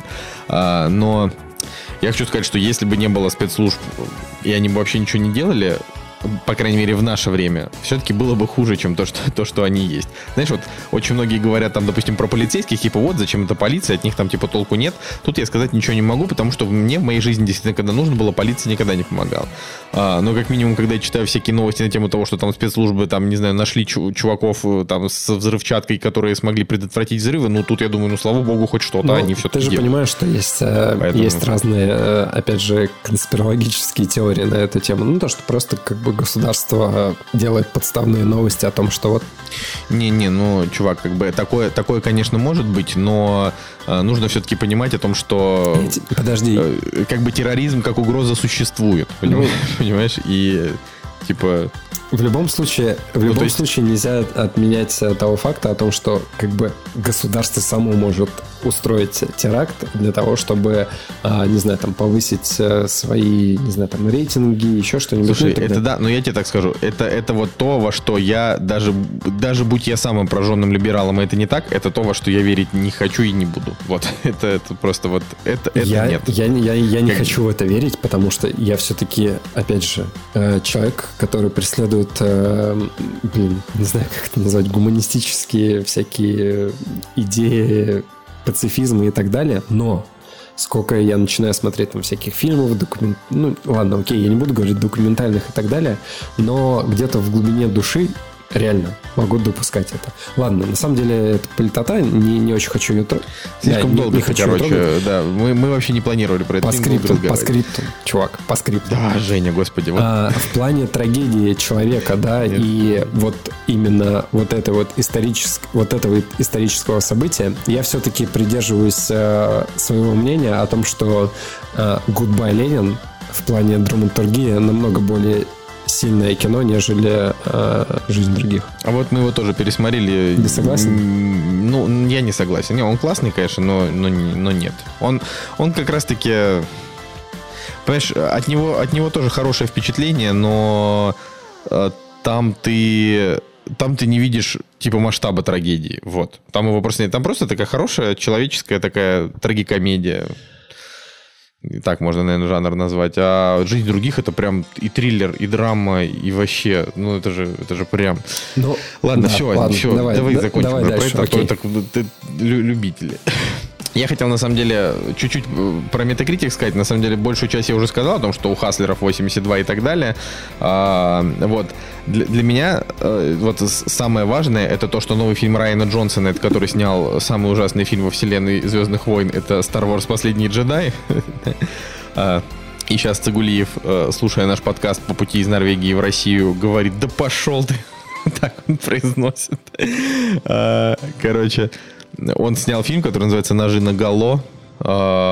И у него значит, метаскор 83. В главных ролях там, если что, Анна де Армас, супер красивая, самая красивая э, женщина в Голливуде сейчас, э, Крис Эванс, Кристофер Пламер, Дэниел Крейг, э, значит, э, ну, еще куча всяких известных людей, Джей- Джейми Ли Кертис, Майкл Шеннон, ну, ну, и еще много разных фамилий, которые просто не настолько а, на слуху. Короче, и фильм называют прям совершенно гениальным детективом а, у которого крутые сюжетные повороты и вообще все хорошо. Ты не представляешь, Женя, как это меня радует, потому что я прям я прям так хочу, чтобы выходили почаще клевые детективы с э, интересными этими. А достать ножи он у нас называется, да, простите. Вот. А, И выходит он буквально... То есть, прики- и знаешь, что самое обидное? Что он в мире вышел 7 сентября, а у нас его ждать до 28 ноября. Это вообще что? То есть, это Ну, просто, просто... Я ужас. могу предположить, что он выйдет на каком-нибудь Netflix скоро, и ты сможешь его спокойно посмотреть. Почему нет? Это не нетфликсовское Ну, кино. это- окей, блин, ну... Типа, на это цифровых, нос- кинотеатральное на цифровых кино. носителях, я думаю, что, может быть, в мире выйдет. Короче, Райан Джонсон, на самом деле, э, Лупер был интересный фильм. Лупер, Лупер был Нет, плохой он был, фильм. он был интересный с точки зрения, эм, как тебе сказать, он мог завлечь зрителя противостоянием эм, Гордона Левита и Брюса Уиллиса с точки зрения вот этих вот временных всяких э, штук, но э, стерильный фильм. Потом мы смотрели фильм, э, его самый первый, помнишь, нам рекомендовал Конечно, я помню. Кирпич, Кирпич, он да, называется. «Кирпич». все, я... И э, я до сих пор как бы считаю, что э, ну, он не стоит э, того, чтобы, не знаю, там на него обращали какое-то особое внимание. Да, он, может быть, может понравиться какому-то определенному зрителю, да, с определенным вкусом, но чтобы пойти в массовое кино и стать, э, допустим, культовым фильмом, ну, согласись, э, блин, про этот фильм, ну, реально мало кто слышал. Нам его, нам повезло его, нам Конечно, повезло его конечно. посмотреть, потому что у нас есть а, замечательный подписчик, который его порекомендовал. Но с точки зрения как бы художественной ценности, да, как бы кино не культовое, кино достаточно посредственное, и для первой работы ничего такого, знаешь, сверхвыдающегося. Чувак э, снял посредственные «Звездные войны», Лупер посредственный, и, короче, вообще как режиссер не знаю. Ну, у меня нету к нему кредита доверия какого-то, поэтому достать ножи... У меня абсолютно то же самое. Но просто говорят, что это лучший типа фильм, который он снял. А, И плюс там действительно хороший актерский состав. И э, такой, знаешь, интересный трейлер. бы Так не что я, пожалуй, последний Как шанс бы я не ему дам. повторилась история с фильмом «Отель Гранд», э, что там, «Рояль» был? Та же, та же самая ситуация. Эль, Эль «Рояль», Рояль. да. э, Ну, ты, ты же не пу- путаешь уже просто все совсем. Отель Гранд Рояль, да. Отель Гранд Будапешт Рояль Рояль Будапешт. э, 007. Ну Вот. Ну, короче, да, это я, я просто хотел сказать, что это, ну, ну, по крайней мере, хорошо, что, что подобное появилось. А вот а, еще, да, там одна новость, потому что мы же сказали, Метакритик беспощаден. А, там, значит, э, ну, помимо того, что Метакритик просто, ну, как бы уничтожил щегла, они еще и, в общем-то, поругали новый фильм Тайка Вайтити, который э, «Кролик Джо-Джо», у которого не будет российского проката, типа 99% что не будет, А, про то, как, типа, мальчик и у него мама Скарлетт Йоханссон, и она прячет еврейскую девочку у себя дома во время, значит, войны. А, в это время главный герой, значит, э, дружит с воображаемым Гитлером, которого играет Тайка Вайтити. И там, конечно, было просто миллион совершенно чудесных новостей, где Тайка Вайтити говорит о том, что Тайка Вайтити режиссер и Тайка Вайтити актер замечательно друг с другом уживались. Вот знаешь, всякие такие смешные штуки. Или где он рассказывает о том, что он предлагал этот сценарий половине вообще голливудских знаменитостей, и все говорили, что это потрясающе, но играть Гитлера они не будут. Вот. И когда ему в итоге сказали продюсеры, давай мы дадим тебе денег на этот фильм, но сыграешь ты, он и сам подумал, может быть, мне не стоит играть, хотя я написал сценарий. Типа, вот. Но в итоге он решился и сделали. И вот после всего вот этого вот фильм обругали. И, и я такой, блин, ну как же так? Ну ты не мог упасть в грязь лицом. Это должен был быть главный инди-фильм года. Я ждал от него чего-то, знаешь, в духе э, Человек-швейцарский нож. Знаешь, ну типа на грани фола. Вот я прям хотел, чтобы это было. Ну, Вообще, но, я жаль. допускал такое, такое развитие событий, но э, на самом деле, помимо э, реальных упырей и Тора, э, у меня скачан фильм, э, его фильм, который называется «Мальчик», или, по-моему, «Бой», да, в оригинале. И, типа, либо его первый фильм, либо один из первых, но я так до него и не добрался. Поэтому мне на самом деле по именно по Тору и по и по реальным упырям тяжело судить, насколько э, он может снять э, что-то еще. Потому что реальные упыри для меня, допустим, да, они смешные, но опять же, они были. Э, какой-то степени проходные, потому что... Ну, про них Цигулиев рассказывал в прошлом выпуске. Ну да, да, да. Короче, у фильма... Я просто опять о том, же, у него что... там нет концовки, он достаточно такой мне он не нравится. Ну, странно. типа, Кор- короче, да, там есть э, забавные моменты, но, опять же, не такой прям супер смешной или еще что-то. Так и Тор тоже не то чтобы супер, понимаешь? А, дело не в этом, дело в том, что а, Тайка Вайтити просто... Как, как личность. Он просто он очень я, приятный да, персонаж. как личность, он приятный и так далее. Вот. И поэтому, как режиссер, короче, как актер, у меня даже, типа, вот как, как актеру нету претензий или сомнений, да, то есть мне кажется, он может снять, э, он может сыграть и Гитлера, и, и каких-нибудь комедийных и драматические роли, но именно к режиссеру вот как раз-таки есть сомнения. Хотя, блин, надо отдать должное, Тор а, четвертый был странный, но все-таки яркий. А все остальное, ну, видишь, не, не получилось с э, кроликом. Может быть, э, Дисней как-нибудь э, палки в колеса вставил. Ха, не допускаешь такого? Нет, конечно. Это хорошо, что этот фильм в принципе где-то да, выходит. Да, да, а, они же что... как-то пытались от него, ну, типа, думали, как его выпускать после сделки с Фоксами. Странно, да, забавно, что он все-таки вышел вообще. Да не, я, понимаешь, э, Дисней все-таки не хочет негатива от... Э, какими бы они ни были стерильными, э, они просто не, не, не вывезут, если люди начнут на них, знаешь, гнать за то, что они там уже просто режут типа авторское кино. Это, это уже такое себе. Вот, да, но это больше, больше, больше вот тут, в общем-то, не расскажешь по поводу по поводу метакритика, что там происходит. Остальное мы уже в примерах обсудили. А, можно еще немножко поговорить, собственно, про Apple TV. А, тут, значит, представили новый iPhone, Тим Кук и команда.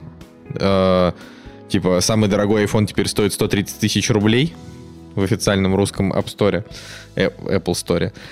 И это все, конечно, замечательно, но мне кажется, у меня, у меня прям стойкое ощущение, что э, будут, будут финансовые провалы в этом году у Apple, потому что они ничего интересного не показали. Нет, нет давай так.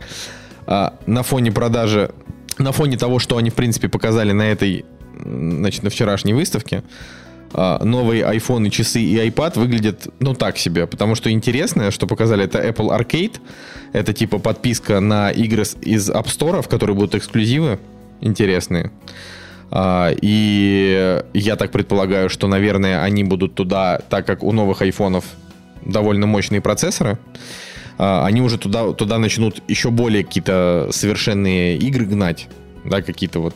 А, но самое это клевое это то, что Apple TV Plus будет стоить, э, значит, 5 долларов для американцев, и это настолько дешево, что, ну, то есть это по цене фильма. Понимаешь, да? Ну да, они, в принципе, у них фильм купить или арендовать стоит столько же. Да, да, да. Ну, это, это не в принципе, это вот так и есть. И вот они как бы по цене за 5 долларов они будут отдавать а, американцам месяц, а для нас это 199 рублей, ты представляешь? То есть это, это дешевле, чем... Блин, это просто дичь, понимаешь? Вроде бы им как бы и плевать на российский рынок, но то, что у них 5-долларовая подписка на Apple Music в России стоит 169 рублей, на мой взгляд, это очень прям классно, поэтому я вот прям рад, им, рад этой корпорации отдавать свои 169 рублей каждый месяц, потому что это человеческое отношение. Э. И то же самое, чувак, 199 рублей это дешевле медиатеки, это, блин, дешевле кинопоиска, это дешевле, то есть, понимаешь, дешевле Netflix по 4 раза. Это вообще... Я, конечно, ну, чувствую себя бичарой, потому что я за Яндекс Музыку плачу 99 рублей. Вообще Яндекс Музыка тоже, тоже ну, стоит. Да, да, да. Я просто, я, я просто урвал какой-то момент, когда можно было за 99 оформить. Не, ну какая разница? То есть лю, ты как бы, ну ты платишь Яндексу, Яндекс тоже молодцы. Просто мне, мне нравится, понимаешь, подход, когда Apple Music это вот типа чуваки, которые ну, мне просто нравится концепция стриминга. Mm-hmm. Она мне не нравится в отношении, например, допустим, короче, не во всех отношениях она мне нравится, но в отношении э, сериального контента, то есть это то, что ты не будешь пересматривать, ты всегда можешь один месяц оплачивать Netflix и плотно посмотреть все, что тебе надо, а потом ты на месяц, я не знаю, уехал в Таиланд или, или очень много поработал, или тебе надоело смотреть сериалы и ты начал читать книги, просто месяц не платишь, потом снова платишь, возвращаешься и смотришь. Да? Как бы это абсолютно идеальная, крутейшая концепция, которая определяет вообще всю нашу жизнь. И, конечно, очень грустно, что там к 2019 году, ну, то есть, получается, уже к 2020 году, который сейчас будет, люди просто облеплены тем, что они платят за музыку, подписка на книги, те, у кого Microsoft, подписка на игры, потом там, не знаю, Netflix, медиатека, какая-нибудь, сейчас э, будет HBO, потом вот этот вот Apple. А, это, конечно, такая странная история о том, что, э, типа, пиратство превратилось вот такое, да, в наоборот овер, оверпотребление, но с другой стороны э, это дает возможность реально зарабатывать деньги, как бы обходя пиратов, потому что люди сами, ну типа рады платить. Уже вот сегодня вышла статья какая-то, что более 6 миллионов россиян платят за контент. То есть э, не в смысле там за, за игры, а вот конкретно за контент. Они смотрят кино и сериалы вот там по подпискам. Ты понимаешь, что это, это же хорошая динамика. То есть люди понимают, что не из воздуха берется. Ну, да, вот с точки зрения фильмов, музыки и игр, я с тобой согласен. Но есть еще такой момент, да, вот э, э, программы. И э, в свое время, года два, наверное, назад, э, не могу, наверное, точно дату назвать, но Adobe пере, перешли на подписку. И вот, вот это, вот, вот это, я согласен. Вот это вообще это жесть, жесть, потому что при, причем это стоит э, профессиональный софт, э, назовем его так, ну условно профессиональный. Э, очень, очень дорого. дорого, да. И мне для мне как человеку, который сначала работал на фрилансе, это было не потянуть. И я бы я был готов купить, допустим, да, единоразово и я покупал, кстати, в свое время а, различные программы там для монтажа, плагины и так далее, потому что а, они мне были нужны в работе, и мне была важна типа условно стабильность, да, и понимание того, что все будет хорошо работать. Но когда на профессиональный софт, которым я зарабатываю, ввели подписку, мотивируя это тем, что вы будете получать постоянные об- обновления, которые типа мне не особо-то на самом-то деле и нужны иногда, да, то в свое время я им попользовался, понял, что трачу на это просто огромные кучи денег, перешел на... вернулся обратно на пиратский контент. А сейчас же да, вот сейчас, допустим, я работаю в э, компании. Для большой компании, окей, они могут себе это позволить, но а то есть ты, ты монтируешь это на местном компе, да, на, и на лицензии? Да, я у, них, правильно? я у них монтирую на их компьютере, на их лицензии, но э, есть небольшой э, бенефит, скажем так, за то, что э, я могу эту лицензию поставить еще там на несколько компьютеров. Ну и, конечно же, пока я там работаю, у меня и лицензия сейчас в данный момент стоит дома. Но, опять же, это оплачивает компания, большая компания, у которой 2700 сотрудников. Чувак, ну, так я тебе хочу сказать, именно вот для таких вот ситуаций существует э, компания Apple, которую как бы не ругали, но у них Final Cut, он как бы вот его один раз купил и все. Да, вот ну, типа. и Тебе не нужно. Поэтому зрения, я к тому, что э, вот Adobe, они как Microsoft. Ну, знаешь, то есть вот, допустим, ну, типа, вот я скорее, блин, палец себе отрежу, простите, чем буду платить за Microsoft Office. Он и так корявое дерьмо. Так я еще, ну типа, я еще буду платить за ежегодное Кстати, пользование да. офисом? Нет, у меня, блин, MacBook, у меня на нем Pages, Numbers и Keynote, они бесплатные, на них все делается намного лучше. И для людей, у которых, э, я не знаю, Microsoft головного мозга, я могу за просто меньше, чем потратив на это, реально, меньше 5 секунд, я конвертирую файл Pages в Word, и человек просто читает, да, и все ему в, нормально. Да, в любом случае Понимаешь? есть просто Google документы, которые которые отлично работают в офлайне и нет никаких проблем с, ну, да, там, да. не знаю, Google форматированием текста.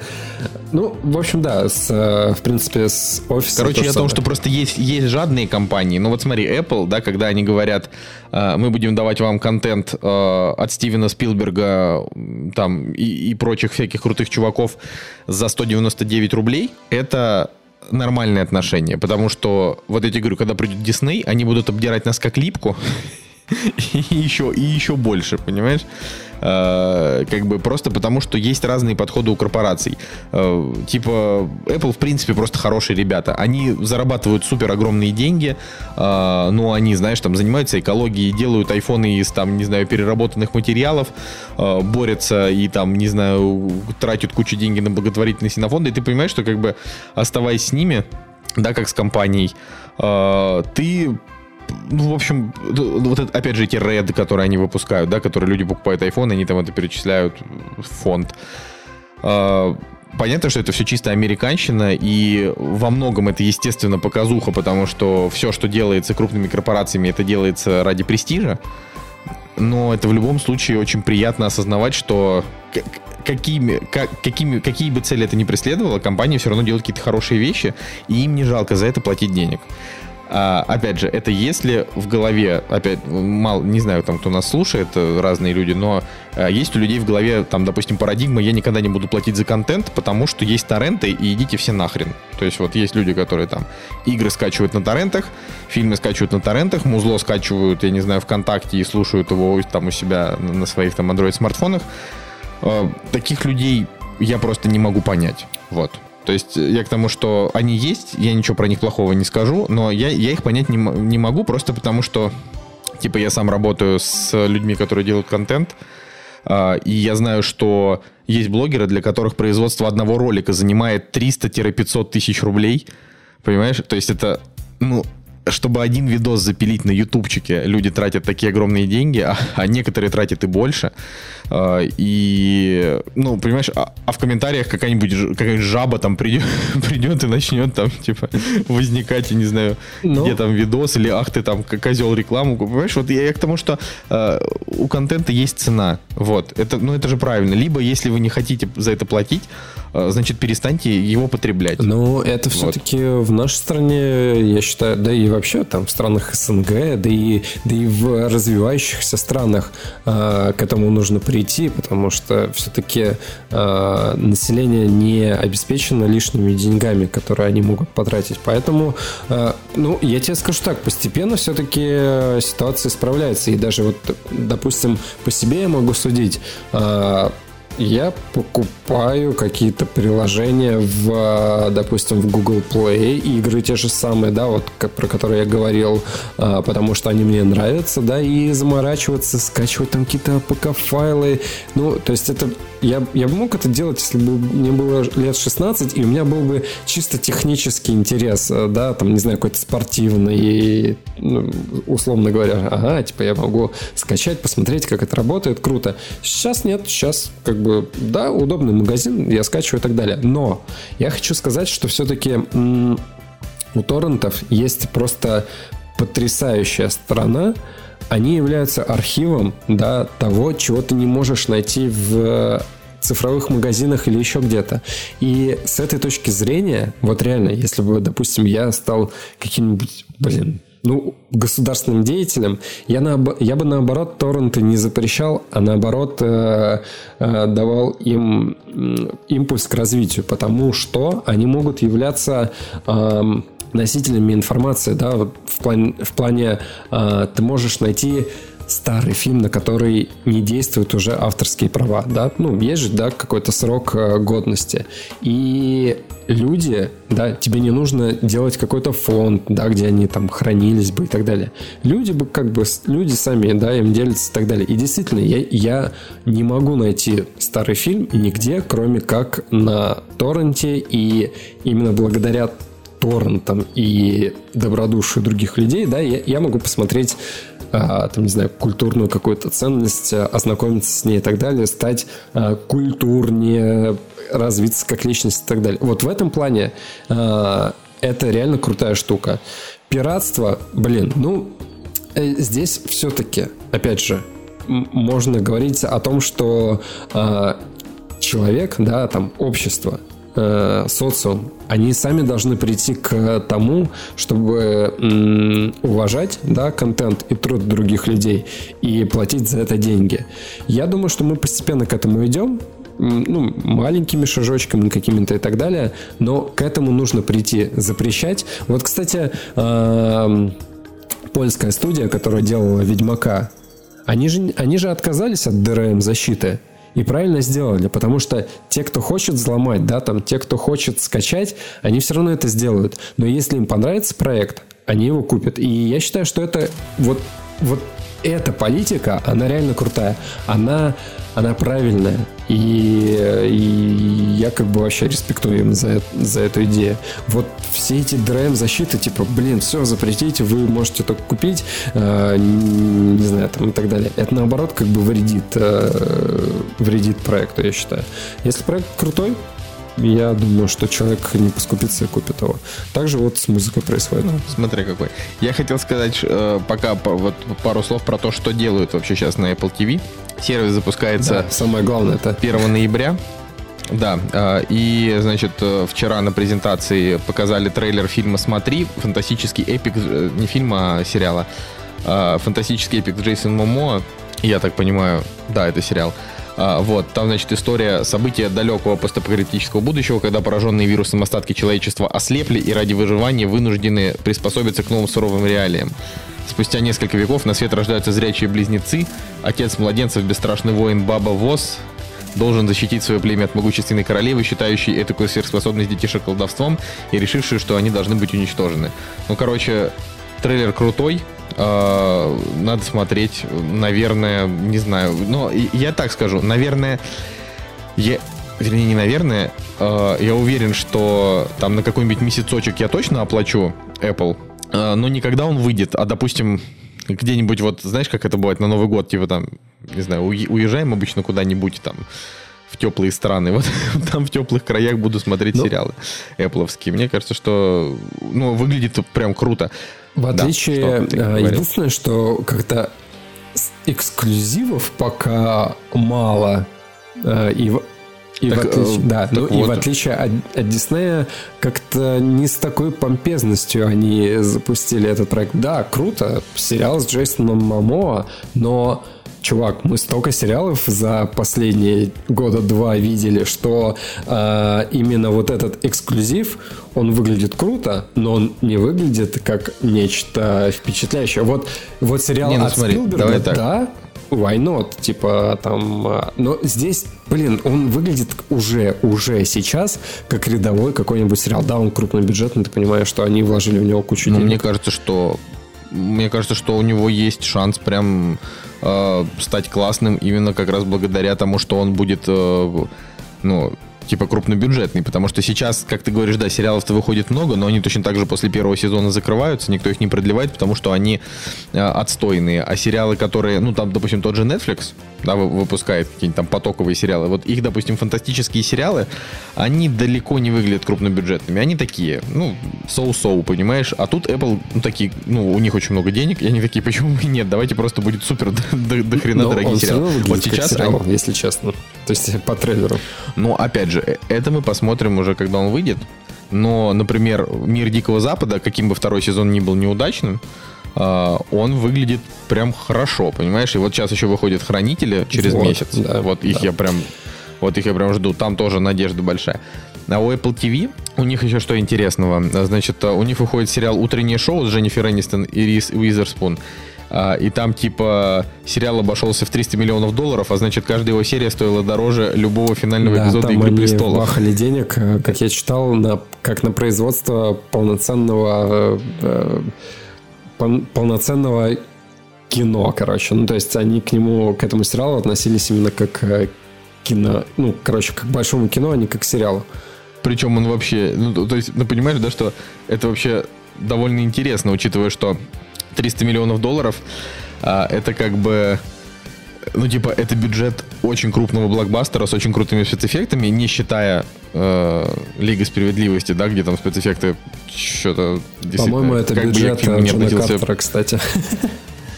Не, у Джона Картера, кстати, поменьше, по-моему, бюджет. У него там 200, что-то 225 миллионов. Я буквально читал только что, что Джон Картер это самый э, провальный финансовый фильм в истории кино. Я, конечно, угорел с этого, потому что, потому что Джон Картер, правда, плохой, э, и Тейлор Кич плохой. Вот, но э, тут, понимаешь, на что можно потратить 300 миллионов при производстве сериала про утреннее шоу? На что? Я, я говорю, это просто, то есть, давайте так, Дженнифер Энистон, Рис Уизерспун и Стив Карл, это вот, да, главные герои, это очень недорогие актеры. Ну, Типа, знаешь, более того, никто из них троих не продающий актер.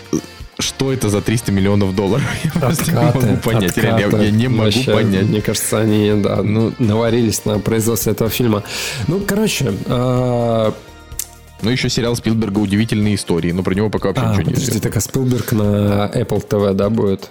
Понятно, да, да, да, понятно. да, Спилберг на ладно. Apple Ну, ладно, вот в этом плане окей, хорошо. Но просто они о нем ничего особо не рассказали. Так, А пока, пока вообще Да, ничего по- там нет. поэтому, да, просто- поэтому пока все выглядит э, как э, типа Джейсон Моуа, приди, затащи э, нам оригинальных новых подписчиков. Короче, э, по, по поводу самого сериала. э, я написал подвязочку к новости в э, нашей группе о том, что эдакий кроссовер «Дитя человеческое», «Мачете» и, «Слепой ярости». На самом деле, спасибо этому фильму за то, что напомнил мне о «Слепой ярости». Реально крутой фильм. Я о нем вспоминаю с э, э, теплотой, короче. Да и «Дитя человеческое» не- непло- не- неплохой фильм. Дитя человеческое мне вот, честно говоря, не очень нравится, в отличие, там, например, от Цугулиева, который его очень сильно любит. А, но... Но я считаю, что там просто очень крутой Любецкий. Поэтому... Каким бы ни был фильм, ради Любецки его посмотреть все-таки стоит. Ради, там, не знаю, сцен одним дублем и вот этим вот всем. А, чё, я думаю, что можно под конец... Я все-таки расскажу про «Оно 2». Я все думал, когда ты Вот. про него расскажешь, потому что вроде как супер э, большой фильм, о котором мы должны поговорить, а мы все не говорим о нем и не говорим. Да, ну я, я просто даже не знаю, насколько. Я, я уже че- честно скажу, я, конечно, э, так очень тупо получается, что у меня на этом в, посты в телеге выходят там типа за неделю до да, подкаста. да. А, и но- я тебе хотел предъявить о том, что ты трейлер э, «Смотри» выложил первее у себя в телеге, нежели в приоритете, короче, поставил телегу, а не группу ВК. Потому что группу ВК никто не читает, а телегу у меня читает 2000 человек, блин. А, Ладно, я, короче, о, чем? Э, Значит, об, Оно 2. А, Значит, я просто хочу, ну, оп- опять же, да, из людей, которые слушают подкаст, э, там мой телеграм-канал читает, ну, максимум, если человек 50, то, простите, пожалуйста, человек 50 из тех там пол- полутора-двух тысяч, что слушают выпуск, я надеюсь, что вы не расстроитесь. А, Я не то, чтобы хочу сильно повторяться, но я скажу так, оно 2, он, вот все, что вы о нем слышали, это все полная и, значит, оглуша- оглушительно печальная правда. Фильм действительно а, не удался вот прям практически по всем фронтам. То есть он мне в целом понравился, я ему поставил 7, но понравился именно как вот, когда ты выходишь из фильма, э, ну, из фильма, господи, из кинотеатра, посмотрев про- проходняк, а, ну, типа зрелищный, а, в котором все нормально, но не выдающееся. И вот оно 2, я, я как бы ждал от него, что хотя бы один элемент, хотя бы какой-нибудь элемент этого фильма меня ну, там, порадует, но в итоге ни один не порадовал. То есть вот э, из плюсов у него визуал, он классный, но он не порадовал, потому что его мало. Пеннивайза в фильме практически нет. Фильм идет 2 часа 50 минут, вот тоже, что можно сказать, плюс. 2 часа 50 минут пролетают очень быстро, он динамичный, там нет затянутых сцен. Можете вообще, если вы его не смотрели, можете не беспокоиться, что вы на нем заскучаете. Вряд ли это произойдет, он не скучный. Но он, но он и не интересный. вот в чем проблема. То есть он как бы, он держит интерес, но он не представляет интереса как вот, как картина, как какой-то вот, не знаю, вид искусства. Потому что вот первое оно, это как кровавый ответ очень странным делам с потрясающими детьми, а, с э, мерзотными там взрослыми, с, с пугающими визуальными образами, с кровищей, с жестокостью, со всеми этими делами, а, с минимумом скримеров э, и как бы, ну, но, но типа с, с нагнетанием с таким. В общем, фильм просто очень классный. А, а оно 2 они растеряли вообще все. Они типа заново, заново прогнали. Короче, фи- фильм, вот 2, 2 часа 50 минут. Что там происходит? Значит, э, типа, значит, Пеннивайс возвращается и убивает э, чувака. Это в самом начале, да? И чернокожий герой, э, и, значит, единственный, кто остался в городке Дерри. Он, значит, на мосту, под которым вот это происшествие произошло, кровью видит написанные буквы типа «Возвращайтесь домой». И он, значит, так как они поклялись друг другу, что если оно вернется, значит, они приедут, он всем по очереди Можно прозванивает. Просто Один из отправить. Да, да, но а он нет, он им звонит и говорит, типа, здоровки, надо возвращаться.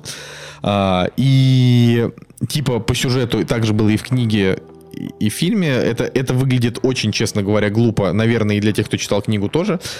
Герои, типа, за там 27 лет, которые прошли, они, а, а оно, типа, возвращается каждые 27 лет, герои просто забыли о том, что было.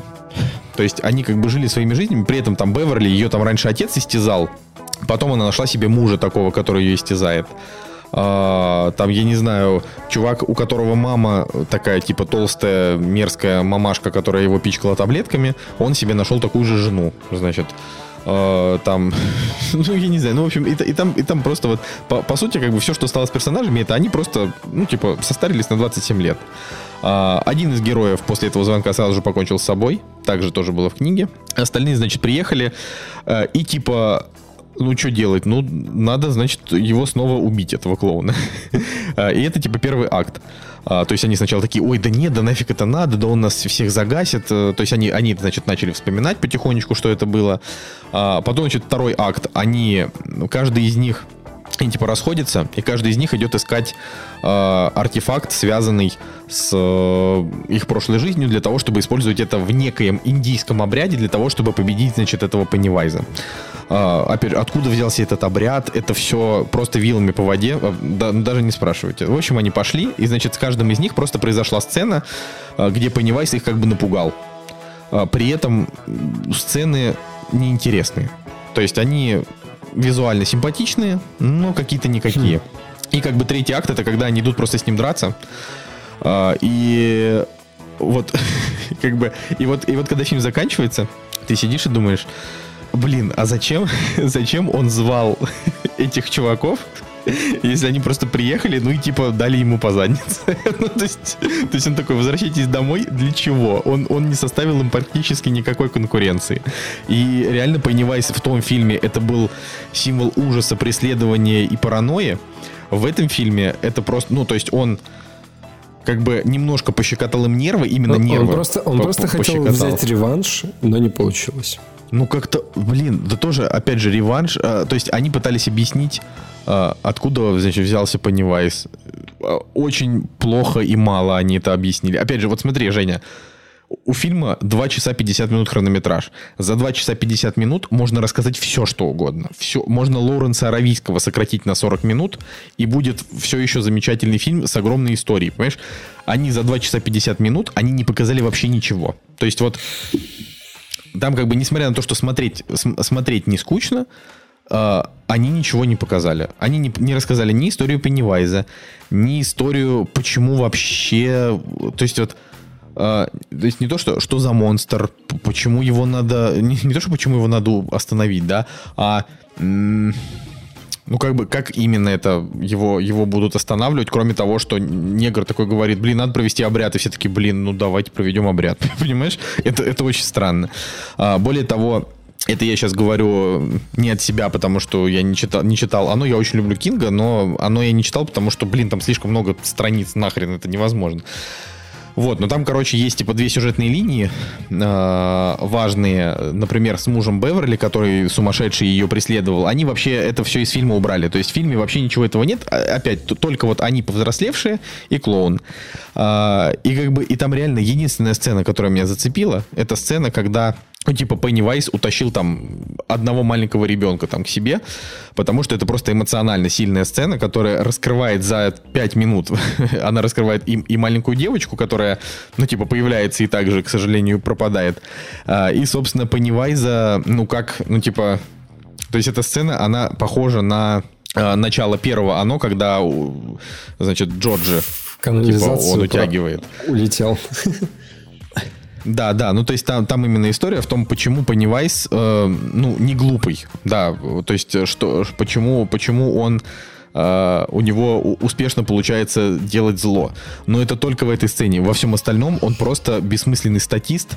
Uh, его роль очень мала. И я все еще, понимаешь, вот как бы для меня удивительно то, что фильм за 2.50 промчался очень быстро но вот оглядываясь назад, ты думаешь, блин, ну он же реально идет почти три часа, почему, почему там ничего нет? Абсолютно вообще. То есть это настолько бесструктурная, бесструктурная слабость. И вот это вот то, что все говорили 550 раз. Никакой химии между персонажами нет. Джессика Честейн вообще просто, ей вообще было неинтересно играть. Э, Джеймс МакЭвой, он как будто бы вернулся вот э, в, типа в те времена, когда у него не было интересных ролей, и он просто играл в, ну, в фильмах. Ну, понятно, ну, типа, знаешь, проходная, короче, какая-то ну, тема. то есть вот дали, дали сценарий, что-то сыграл, да. Э, и единственный чувак, кто здесь старался, это был Билл Хейдер, это который значит, э, этот еврейский мальчик в очках, который шутил про мамку, вот он здесь тоже то же самое делает, только будучи взрослым, и он тут крутой. Он, он как бы украл вообще всех. То есть украл... Крутое сердечко. Типа, ну, он украл вообще всех сердечко. Он еще вот когда, я не знаю, месяц назад, я, по-моему, читал там, не знаю, рецензии типа из Твиттера первые рецензии на фильм без оценок на метакритике, там все писали, что типа главная звезда этого фильма это Билл Хейдер. Я еще тогда подумал, кто такой Билл Хейдер? я даже, даже не знаю, типа, и потом я понял и думаю, ну ладно, подождем.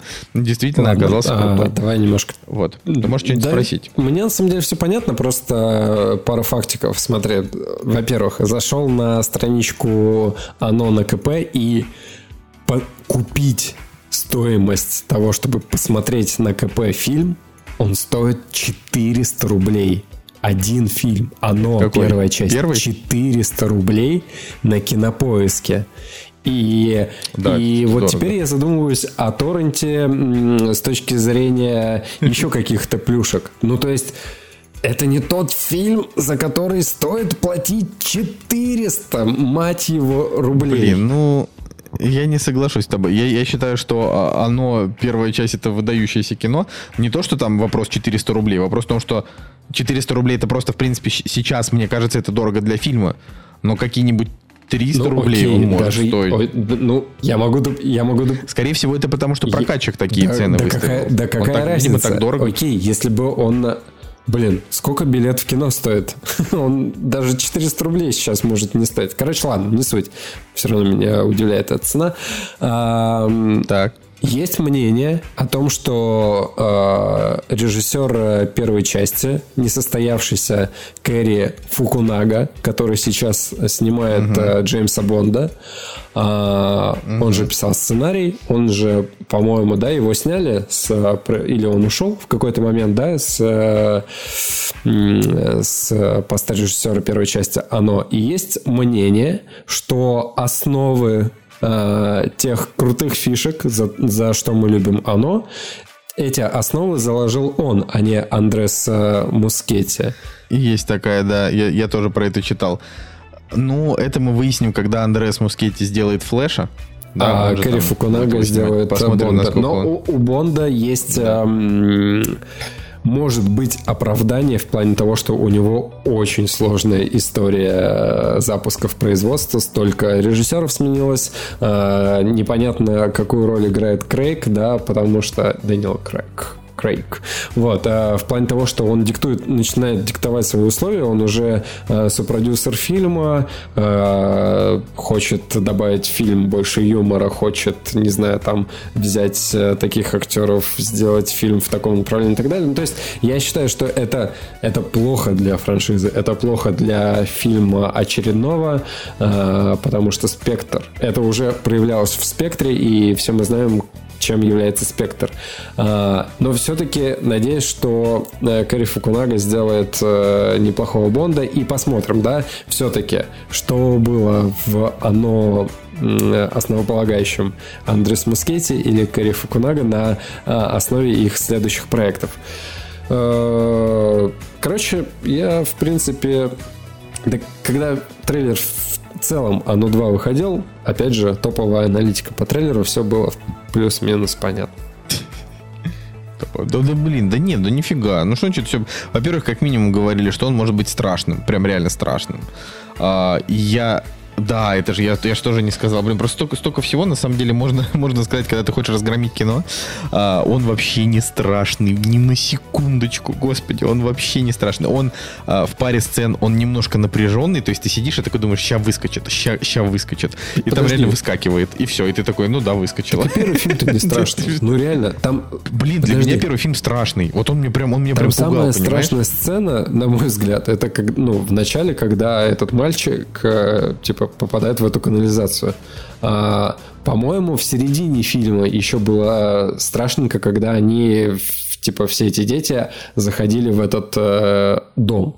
Но в целом там тоже не было страшных моментов. Ну, как бы Блин, да там куча страшных было. Каждый из них, когда пугался по отдельности, там как минимум эта сцена с, этой, с этим монстром из картины, который этого мальчика ну, еврея пугал. Да там все. Там, вот фильм, там но... фильм реально напряженный. Он не то чтобы охренеть страшный, вот да, давай будем честны, но он был все-таки для меня страшный. А этот фильм, он даже в сравнении с первым вообще не страшный, понимаешь? То есть настолько. Он вообще, он просто выглядит как, как, как какой-то фэнтези. Вот.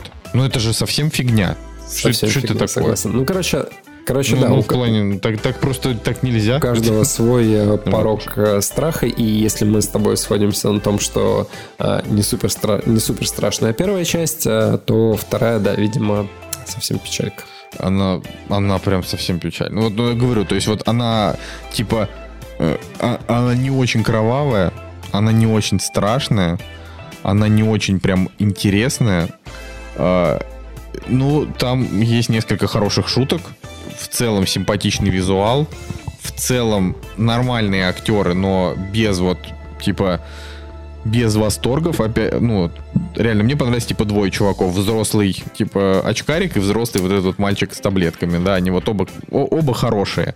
А, плохая Джессика Честейн, плохой Джеймс МакЭвой, хотя так, это хорошие актеры. Поэтому для меня просто, то есть для меня остается загадкой просто как, так получилось? Ну что, вот они же могли просто придумать более интересные визуальные решения для кровавых расправ. Убить просто больше народу. Не обязательно это должны быть, блин, дети, да, они же там... То, то есть там в начале фильма вообще просто взрослого чувака клоун сожрал, и все, и ты такой думаешь, ну, окей, значит, возможно, в этом он фильме будет жрать взрослых. Вот, но нет. То есть они, э, то, что Джессика Честин говорит, самая кровавая сцена в истории кино. это, это, это просто ничего вообще, то есть ничего. Самая, самая кровавая я, сцена я... в истории кино это когда море крови в, в этом Господи, в сиянии. В сиянии. Ну, как бы вот, вот она сказала, что типа, э, то есть это будет самая кровавая сцена типа в истории кино. И, наверное, в процентном соотношении количества крови Здесь действительно было больше, чем там. То есть э, я всего таких три сцены в хоррорах помню. Первая это когда в первом кошмаре на улице Вязов Джонни Деппа его засосало там в кровати, а потом как бы оттуда такое, такое типа плотная Кровищу. такая да, да, да. волна ага. крови да, да, да, потолок. Да, да, я, я даже помню это. Второе, второе, да, второе это вот сияние, но там это показывали просто три секунды. Ну, то есть это же типа буквально какими-то там мазками. А здесь просто была сцена, где вот она как бы оказалась типа в, в маленькой комнате, которая заполняется кровью, и она как бы начинает в ней тонуть, но потом она выбирается из нее. А, и ну вот я прям вообще не понял. То есть мне кажется, что Джессика Честейн, она типа как-то больше впечатлилась от того, что, вот как они снимали эту сцену, наверное, потому что снимать ее, скорее всего, было довольно прикольно, да, как и вообще, в принципе, так сниматься так же и все они, они же там просто миллиард дублей сделали с этой кровью, пока не получилось так, что вот идеально похоже на кровь, э, пугающую, которую... Ну, действительно, в каких-то интересных фактах было к этому фильму написано об этом съемочном процессе. Короче, да, да. ну, короче, тебя. вот такая ну, вот история. И, э, оно 2, знаешь, на что еще меня, на какие мысли натолкнуло? О том, что скоро выходит Доктор Сон, который как бы является продолжением и его, его перед фильмом там, типа, появился Стивен Кинг и продюсер. А, и они такие, типа, привет, зрители из России, мы бы хотели перед Оно 2 Типа, спасибо, что пришли на Оно 2. Мы бы хотели показать вам перед этим еще трейлер э, Доктора вот, Сон. И, короче, вот. к э, Доктору Сну у меня тоже есть вопросы.